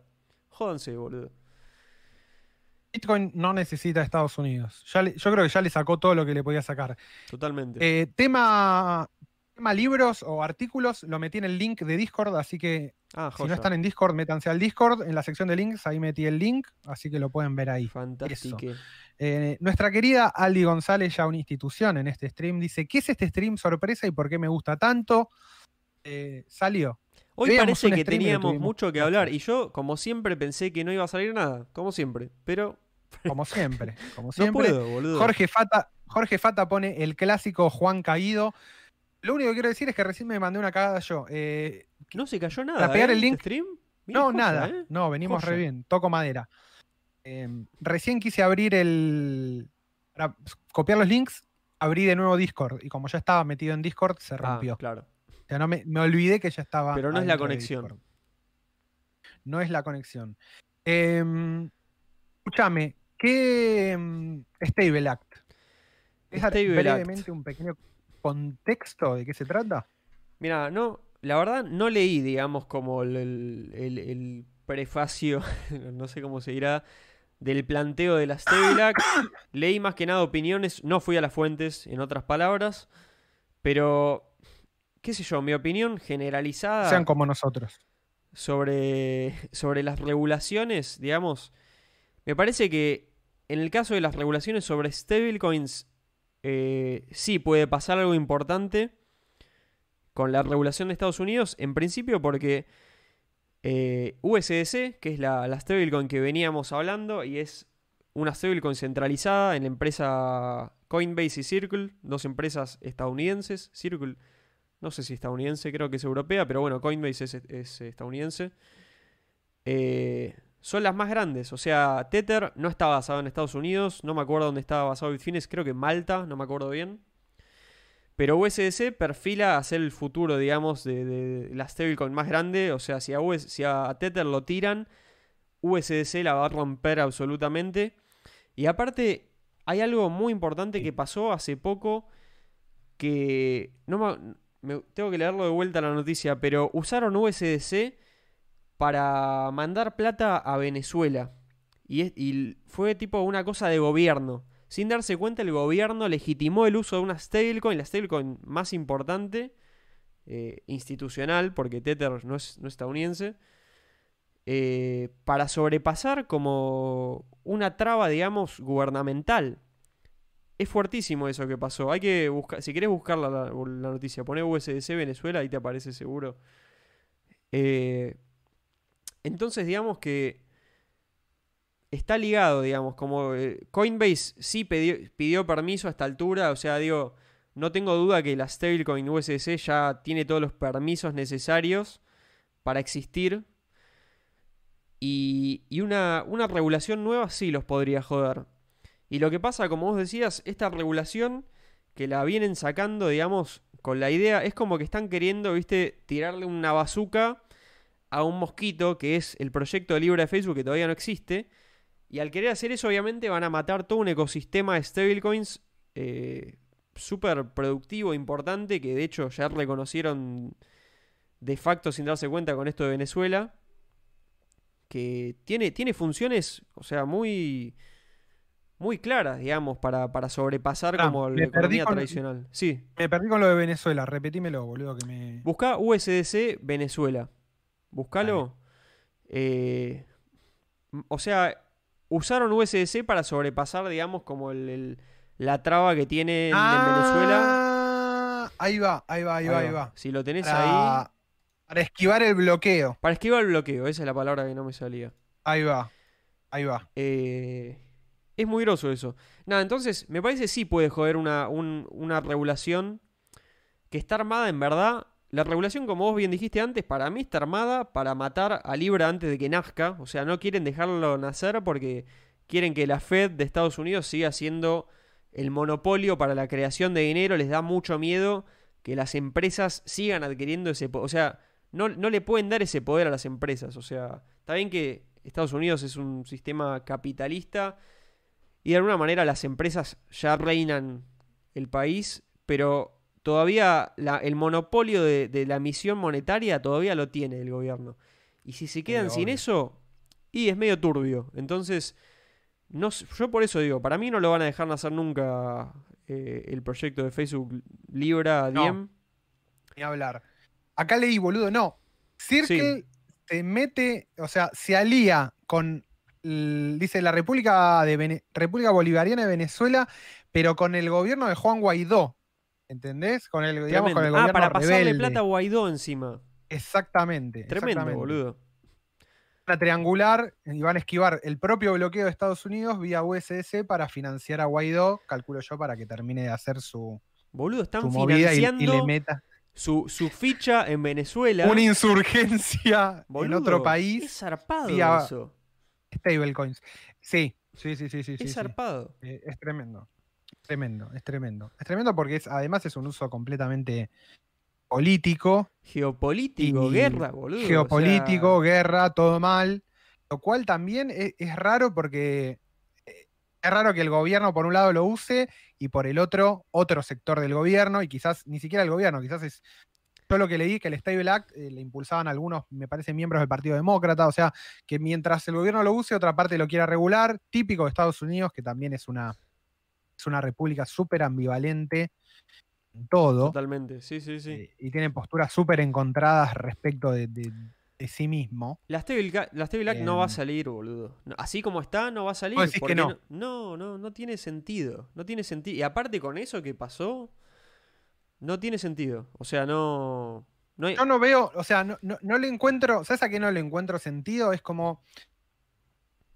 Es raro que Estados Unidos se tire de entrada a reventar un negocio que beneficia a empresas estadounidenses. ¿Entendés Igual ya lo? O hicieron. sea, Ya lo hicieron, porque la, eh, la, la primera regulación fuerte de Estados Unidos fue la, la, la Bit License en Nueva York, que ya tiene unos varios años, que requirió a todas las empresas básicamente que estaban registradas en, en Nueva York, eh, laburando con cripto, que eran varias en ese momento, no me acuerdo, a- tenían que sacar a partir de ese momento una licencia que se llamaba la Bit License, ¿viste? Para ser operadores de compra-venta de, de- de criptomonedas, Bitcoin.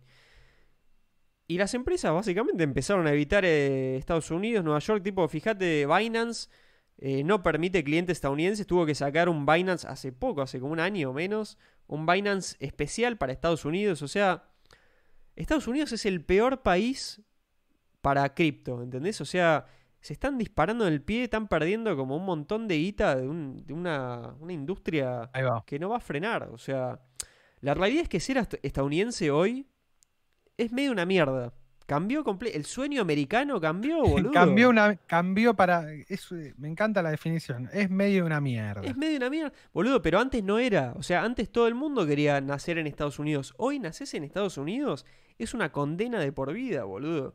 Vos estás en Estados Unidos, te vas a otro país, vas a pagar toda la vida impuestos a Homeland, Estados Unidos. ¿Quién carajo sos, boludo, para perseguirme toda la vida que me cobras de qué? ¿Entendés? Los países del mundo no son así. Eso es Estados Unidos porque tiene una coronita especial. Lo loco de Estados Unidos es que para todos los que no somos estadounidenses es un gran país.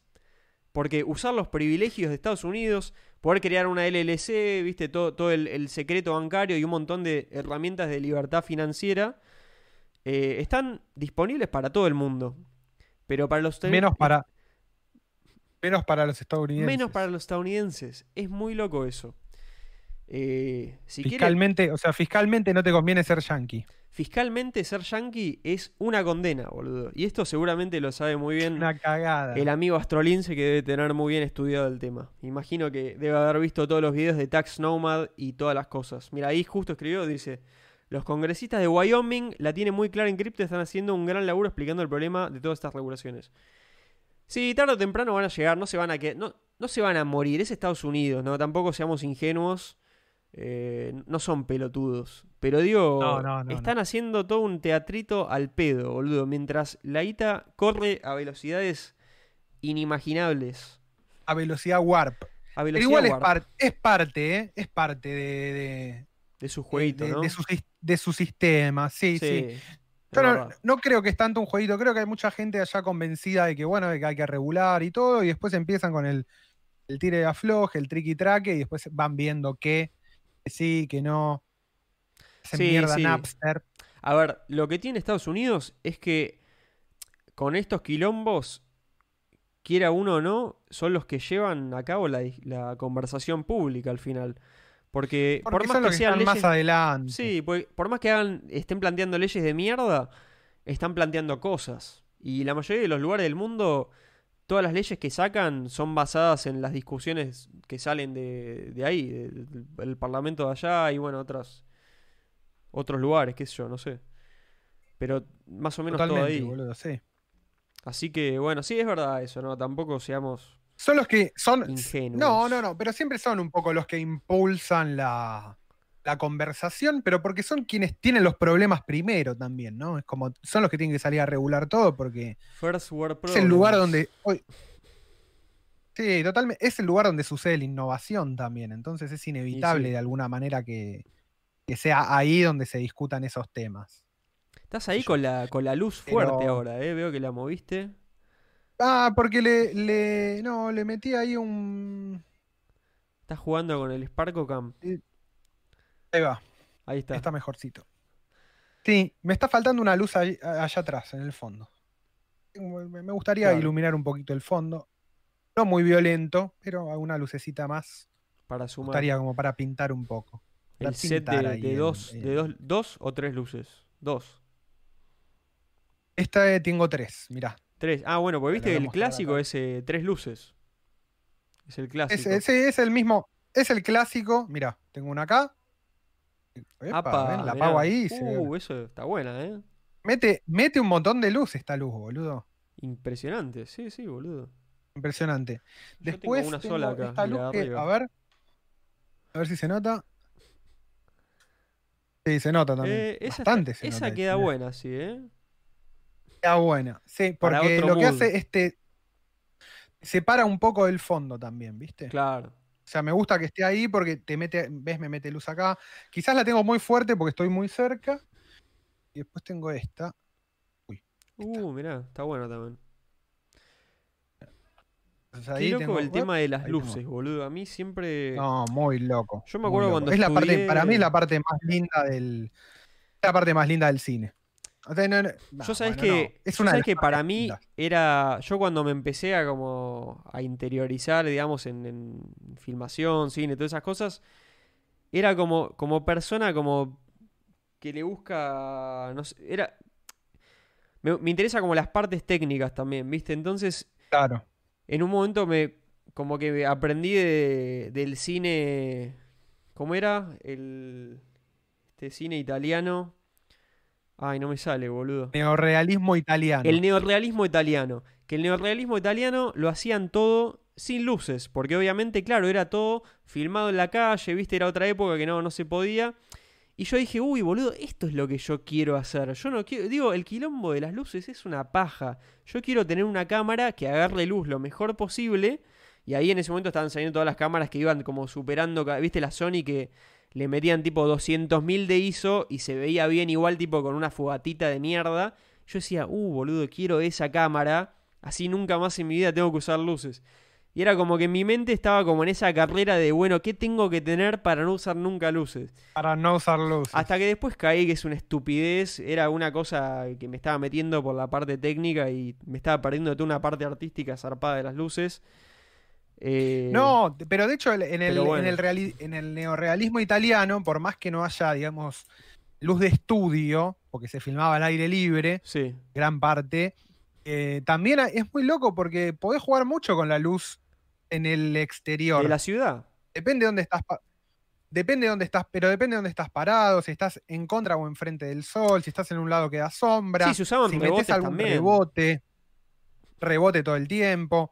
Eh, para mí lo que tiene la, lu- la luz es como la, es la parte pictórica eh, del cine, digamos. Es con lo Es que, es pintar, boludo. de alguna manera. Así lo ponen Es todos pintar, los, es lo los más directores de, Sí, sí, sí. de cámara. Sí, lo- lo- y los directores de fotografía, por eso también son tan, tan importantes en el cine, boludo, porque son los tipos que terminan dando un- el aspecto más visual de la cuestión. Totalmente. Eh, pasa que al estar encerrado acá conviene, digo, qué sé yo. Yo prefiero iluminar con eso que, si no, de- ten- mirá, a ver, mirá, hagamos la prueba. Apago todas las luces. Pintemos con luces. ¿Qué estás? Con la luz de la habitación. Mirá, espera, ponele que, le- pará que le subo, ponele que le subo. A ver, espera, voy a hacer lo mismo, ¿eh? Espera. Es boludo, mira, así sería. Este es mi set. Si tuviera la luz. Mira, yo ahí estoy con una sola luz. Tengo, yo tengo la luz de arriba y ahora estoy con la luz de acá al costadito. No, este es mi. Así se vería mi, digamos, mi setting solamente con la luz de, de arriba. Una poronga, boludo. Compará poronga. con. Compará con la calidad que le mete esto. No, chau. Bueno, ahí está todo. Uf, ahí Se está todo te fue el quemado. liso a la poronga. Mira, ahí me morí. Chau. Pero mirá cómo queda ahí, boludo. Ahí queda divino. Hay una red. Más que nada, lo Hay que. una expresión. Lo que te. Lo que te sirve hoy por hoy la- este tipo de luz, en lo que ayuda mucho, es. em, en- hoy por hoy te ahorrás comprando luces en vez de comprar una cámara nueva. Yo tengo una cámara de hace olvidá. 10 años Esa y es le la estoy magia sacando una luz luces, boludo. increíble. Sí, sí. Espérame que prenda Claro, es este. Dale, sí, yo también.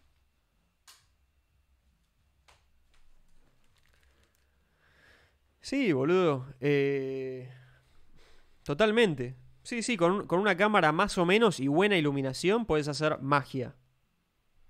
Magia, magia, magia, magia. Es- Entonces le bajás mucho el costo al. A, a esto.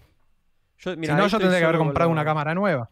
Yo lo que pasa es que acá en mi casa tengo una buena luz, un panel LED ahí arriba, entonces me hace una buena luz general, pero si no tengo la luz de frente, que es esta de acá, que tampoco la tengo de frente, pero también se ve choto, mira cómo se ve. Bueno, ahí tengo baja la ISO igual, pero me hace como una sombra, la, luz de acá para acá te hace como, todas las sombras van para abajo, mira, me hace como unas ojeras horribles, o sea, me dibuja mal. Me veo más choto. Es importante la Sí, luz, boludo. Sí, sí, sí, sí. Sí, porque controlás como la, la- la expresión de la imagen, básicamente. Sí, sí, es clave. Lorenzo dice otra vez llego tarde. Hola monos. No pasa nada. Nunca es tarde para ver Círculo Vicioso. Nunca es tarde para ver. Aldi dice facherito el de Pablo. Queda bueno con la. Sí, la verdad Le no lo he gustó- hecho le nunca. Gustó, le gustó. Oh, bueno. Y, Pab- y Castro Blas, Blas dice Pablo es RTX y Juan es RTX off. RTX son las placas de video nuevas. Ahí va. Si Claro, mal es verdad. no me confundo. ¿Y qué más dice? El otro día me contaron que el 40% de los, estados, de los estadounidenses no tienen guita para el seguro social. Y es muy, muy probable. Muy probable. Boludo, el, el sistema de Estados Unidos es una verga, boludo. O sea, en ese sentido. Digo, el sistema de Estados Unidos es muy bueno si ganás algo. Mientras tengas ingresos. Claro. Si no tenés ingresos, te, que te caes del mapa, boludo. O sea, Si no si, no, tenés ingresos, si, no traba- si no laburás de alguna manera, sí, no, no hay. Es merciless. no hay, no hay punto medio. No Claro. hay punto medio. O tenés laburo, Tiene su encanto igual. ¿eh? Tiene su encanto. A ver, tiene su es encanto. a matar o morir, viejo. Sí, sí. Va, va con su cultura, va con su cultura. Tiene su encanto si estás adentro de- de- del mapa, digamos. Si no Sí, a ver, digo, que no se malinterprete, ¿no? Obviamente es, es macabro, pero. pero bueno, que eso a Uy, mí. estoy El Mortal Kombat es perdón, ¿eh? macabro y a mí me gusta mucho. Qué juegazo el Mortal Kombat. Qué juegazo el boludo. Mortal Kombat, boludo. El otro día estaba mirando. Qué eh, juegazo el Mortal Kombat. ¿viste la boludo. serie Aparte se llama de Mortal Kombat. Mortal Kombat, boludo, ¿no? El otro día estaba ya mirando sabes, la, la desde el serie de minuto uno ya sabes de qué, de qué se trata. ¿Viste la serie de Netflix que te cuenta la historia Ah, de los ¿cuál? juegos? Eh, High Score. High Score, sí. Y llegué a la parte que hablan de Mortal Kombat, y, ¿viste? Y, cuando em- empieza la violencia de los juegos, ¿viste? Yo digo, boludo, qué, Claro, qué bueno la violencia de los Qué juegos. increíble. Ellos y el Doom. ¿no? El Son los- Doom. Los, tipos que rompen realmente con la. Boludo, el Doom no, no, salió. oh, boludo, tremendo. No empecemos con los Tremendo, cartuchos de boludo. jueguitos, porque sabés que tengo acá. no, no, vos tenés unos cartuchos. Tenemos que hacer alguna edición. Sí, tengo que hacer la edición. Boludo, yo ya tengo todo conectado para jugar acá. Ya, traes boludo. el Sega y jugamos, boludo. Metemos una cámara Nos enfrente, grabamos, traemos la cámara. Sí, sí, sí. Boludo, les mostraría. A ver si puedo. Sin... Voy a mover la cámara, pero se va a desconectar todo. Uh, Téngame paciencia. Bueno, rompamos todo un poquito. Igual, mira, ya. Ya vamos. ¿Qué vamos? Una hora 38. Mira que. Hoy salieron temas, ¿eh? Más que nada porque el cable, el cable está muy flojo. ¿Qué vas a mostrar?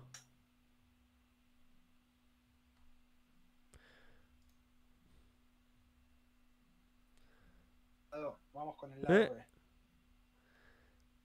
Está la cámara, Me gusta porque es como un eh, behind the. Behind the scenes. Behind the scenes. Acá abajo tengo ahí, no sé si. no, La no Super ve, Nintendo. Ahí está, a ver. Ahí está el control de la Super Nintendo. Ahí está la Super Nintendo. Y. Un poco más atrás. Acá atrás. Ese es el Frame Meister. El Frame Meister. Para los, los que no, lo, no saben lo que es el Frame Meister, busquen la Frame Meister.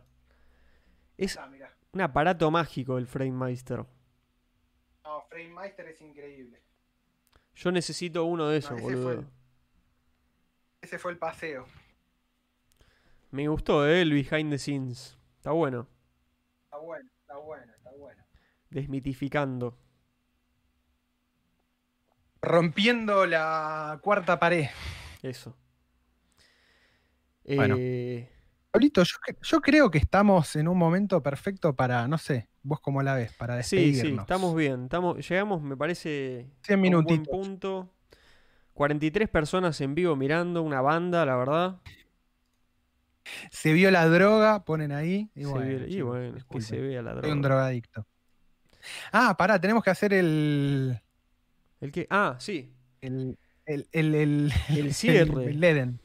El cierre, el chivo de cierre. El chivo de cierres, porque este, recuerden, es un podcast esponsoreado por LED. LED, la mejor plataforma de rendimientos de criptomonedas. Y como bien les Comentada comentamos, Al principio, LED es un, es un sitio para enviar Bitcoin o USDC, la stablecoin de la que estuvimos hablando bastante este stream, y ponerlos a rendir mensualmente un porcentaje muy interesante, muy, muy interesante. Busquen si quieren las alternativas que tienen, van a ver. Yo, por lo menos, de USC no vi una empresa que a mí, por lo menos, me genere confianza y que pague tanto mensualmente. Encima, ahora lo subieron 12,25% API, interés compuesto mensual. Ah, porque es compuesto, o sea que a medida que te ingresan ingresan los intereses, los intereses se suman a tu interés. Claro, vos ganás, te pagan el mes y ahora el próximo mes lo que vos tenés ahí ya te, lo calcula con lo que ganaste de antes. Entonces vas ganando más todavía. Interés compuesto. Eh, nada, bueno, si les interesa, regístrense ahí. El link está abajo en la descripción del video. Pueden ganar 25 dólares si usan alguno de los servicios que, que ofrece LED. Y, si se registran por ese link, lo más importante es que Len sabe que se enteraron de su existencia gracias a Círculo Vicioso. Pueden meterse en Twitter también y taguear a Len y a Círculo Vicioso y decir, gracias Len y Círculo Vicioso, me solucionaron la vida. Eh, nunca más voy a trabajar porque ahora voy a cobrar intereses compuestos. Y bueno, todo lo que quieran. Eh, está muy bueno Len, de verdad. Nosotros dos ya lo usamos. Realmente está muy bueno. Yo ya lo probé, funciona. Sí, yo lo, estoy usando, está buenísimo. No tengo nada, nada malo para decirle de Leden. Así que. Felipe Álvarez dice de interés anual. Claro, sí, sí, el interés es anual. claro, el, interés de 12,5, 12,25 es anual. Es anual. Pero digamos que el interés te lo pagan mensualmente, o sea, se compone mensualmente. Claro, exactamente. Digamos que el 12,25 es, digamos, el cálculo anual, incluyendo como lo que vas componiendo en el monto. Eso significa APY, APY, o interés compuesto.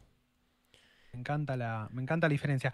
Nos quedó hablar de Compound, pero lo podemos hablar en la semana. Compound anunciando, por lo menos tirando que, que, va a sacar su propia, su, propia, blockchain. Se abre de Ethereum. Se abre Ethereum, abre el juego, no se abre del todo Ethereum, sino que expande el juego, mejor dicho. Eh, pero diría que lo dejemos para la próxima también. Sí, sí, sí, sí, sí, de una. Eh, otra vez me olvidé de poner el, chatbox, la puta madre. Bueno, no importa. bueno, eh, ah, el chatbox. El chat, me olvidé, boludo. Bueno, lo tengo que agregar. eh, eh, eh, espera, ¿sabes qué? Ah, no, no sé por qué no se ve. Bueno, después lo arreglo. Bueno, eh, suscríbanse. Si no se suscribieron al canal, suscríbanse. Estamos por llegar a los mil suscriptores. Nos faltan un poco más de 100. Queremos llegar antes de fin de año. No sé si vamos 116. a 116. mándenlo a su WhatsApp familiar. A sus canales de Telegram. Ayúdennos, ayúdennos a llegar a los mil. Ayúdennos, ayúdennos. Ayuda, ayuda. Suscríbanse ustedes. Igual no creo que nadie que, esté viendo ya esto no está suscripto. Suponemos que si están viendo este stream y vieron alguno de los anteriores, ya se suscribieron. Si alguno está escuchando en Spotify, eh, métase a YouTube y suscríbase, ah. por favor. En Spotify o Apple Podcast o lo que sea. Si alguno está en otro país y lo escucha por audio nomás y llegó de otra manera, eh, métase alguna vez a los comentarios de YouTube y cuéntenos eso, porque no sabemos de su existencia. Vemos ahí como las métricas de que, no sé, ahí en Estados Unidos hay gente que lo ve, ni sé quiénes son, no entiendo nada de eso. No sé si es chamullo, pero esas cosas está bueno saberlas. Si alguien, si son de otros países, escriban ahí, no sé, dejen comentarios en YouTube en este video para, para tirarnos temas, ¿no? Si, si les gustaría que hablemos de temas, Estaría bueno eso. Mirá. Em, Félix dice nada que ver, pero recién me pegué unas primeras leídas de Bitcoin y ya flashó con la identidad de Satoshi Nakamoto. No hablaron de, o sea, dice, de eso ya deben haber hablado. ¿eh? Vamos a hablar, un, podemos dedicarle un programa especialmente a la identidad de Satoshi. pero quizás lo que, lo que me gusta más, lo que me parece más atractivo es como grupo original de Bitcoin. Eh, Hal Finney, que ya hemos hablado un montón, todos, todos esos personajes Sí, sí, sí, que merecen, merecen una, me parece, un, un- casi un programa ellos. Sí. Y después para, ¿qué más? Mirá, mirá los Ah, comentarios, ¿eh? Guillermo Benjamín dice, estoy en Noruega. Zarpado. No, loco, me vuelvo loco. Me vuelvo Ahí Manuel loco. Capelari, Me yo hace- en México, el hongo mundial. Muy bien. Tremendo, boludo. Noruega. Tremendo. Bueno, ahí tenemos la explicación de, de- de- de una parte de la métrica. Eh, está buenísimo. Creo que, está creo buenísimo. entonces, si no me confundo, creo que Manuel, eh, man- nos- me mandaste unos bats a mi cuenta de Twitter. Sospecho que sos vos. Sí, yo acabo de sospechar lo mismo. gracias, no sé si es o no, pero No sé si es o no, pero muchas gracias. muchas gracias. Si no, eh, a quien sabe que me mandó esos bats, se lo agradezco si no es Manuel. Y por último, me quiero, de- eh, eh, me quiero despedir con este comentario de Gustavo Domínguez que dice: No se habló del blef eh, Cyberhype 2077. Me encanta ya que los usuarios de Círculo le digan Cyberhype. Estoy muy contento. Tremendo. El, el fallido Cyberpunk 2077. Muy bueno. Eh, sí, sí. Pero eh, hablaremos más adelante. Quedó mucho en el tintero. mucho en el tintero. Por suerte, también hay muchas ganas de seguir haciendo esto. Así que Perfecto. Y el próximo es el episodio número 30. Este es el 29. El próximo es 30. el 30-30 Círculos Viciosos, señores. Sí, señor. Tremendo, tremendo. Y viendo que tenemos un calendario, eh, quizás podemos hacerlo porque el jueves ya es 24, el viernes es 25. Lo podemos por ahí hacer el sábado que viene, que es 26. O si no, quizás a mitad de semana, tipo el martes o miércoles. Sí, sí, sí, sí. ¿No? Hay que. Y ya nos lo sacamos de encima. De una. Sí, sí, porque se vienen fechas complicadas. Pero estén atentos al Discord, que ahí vamos a avisar como avisamos siempre. Sí, estamos intentando avisar un poco Twitter antes, cumplir los horarios, ser un poco más, más serios. Poquito, un poquito, poquito, más serios. Un poquito, más poquito, eh, serios. no pasa nada. Un poquito más serio. Eh, bueno, Un poquito más. me parece que hasta ahí estamos, ¿no? Ya estamos. Ha sido todo. Les mandamos un saludo y larga vida Gracias, al hongo. Alongo. Adiós.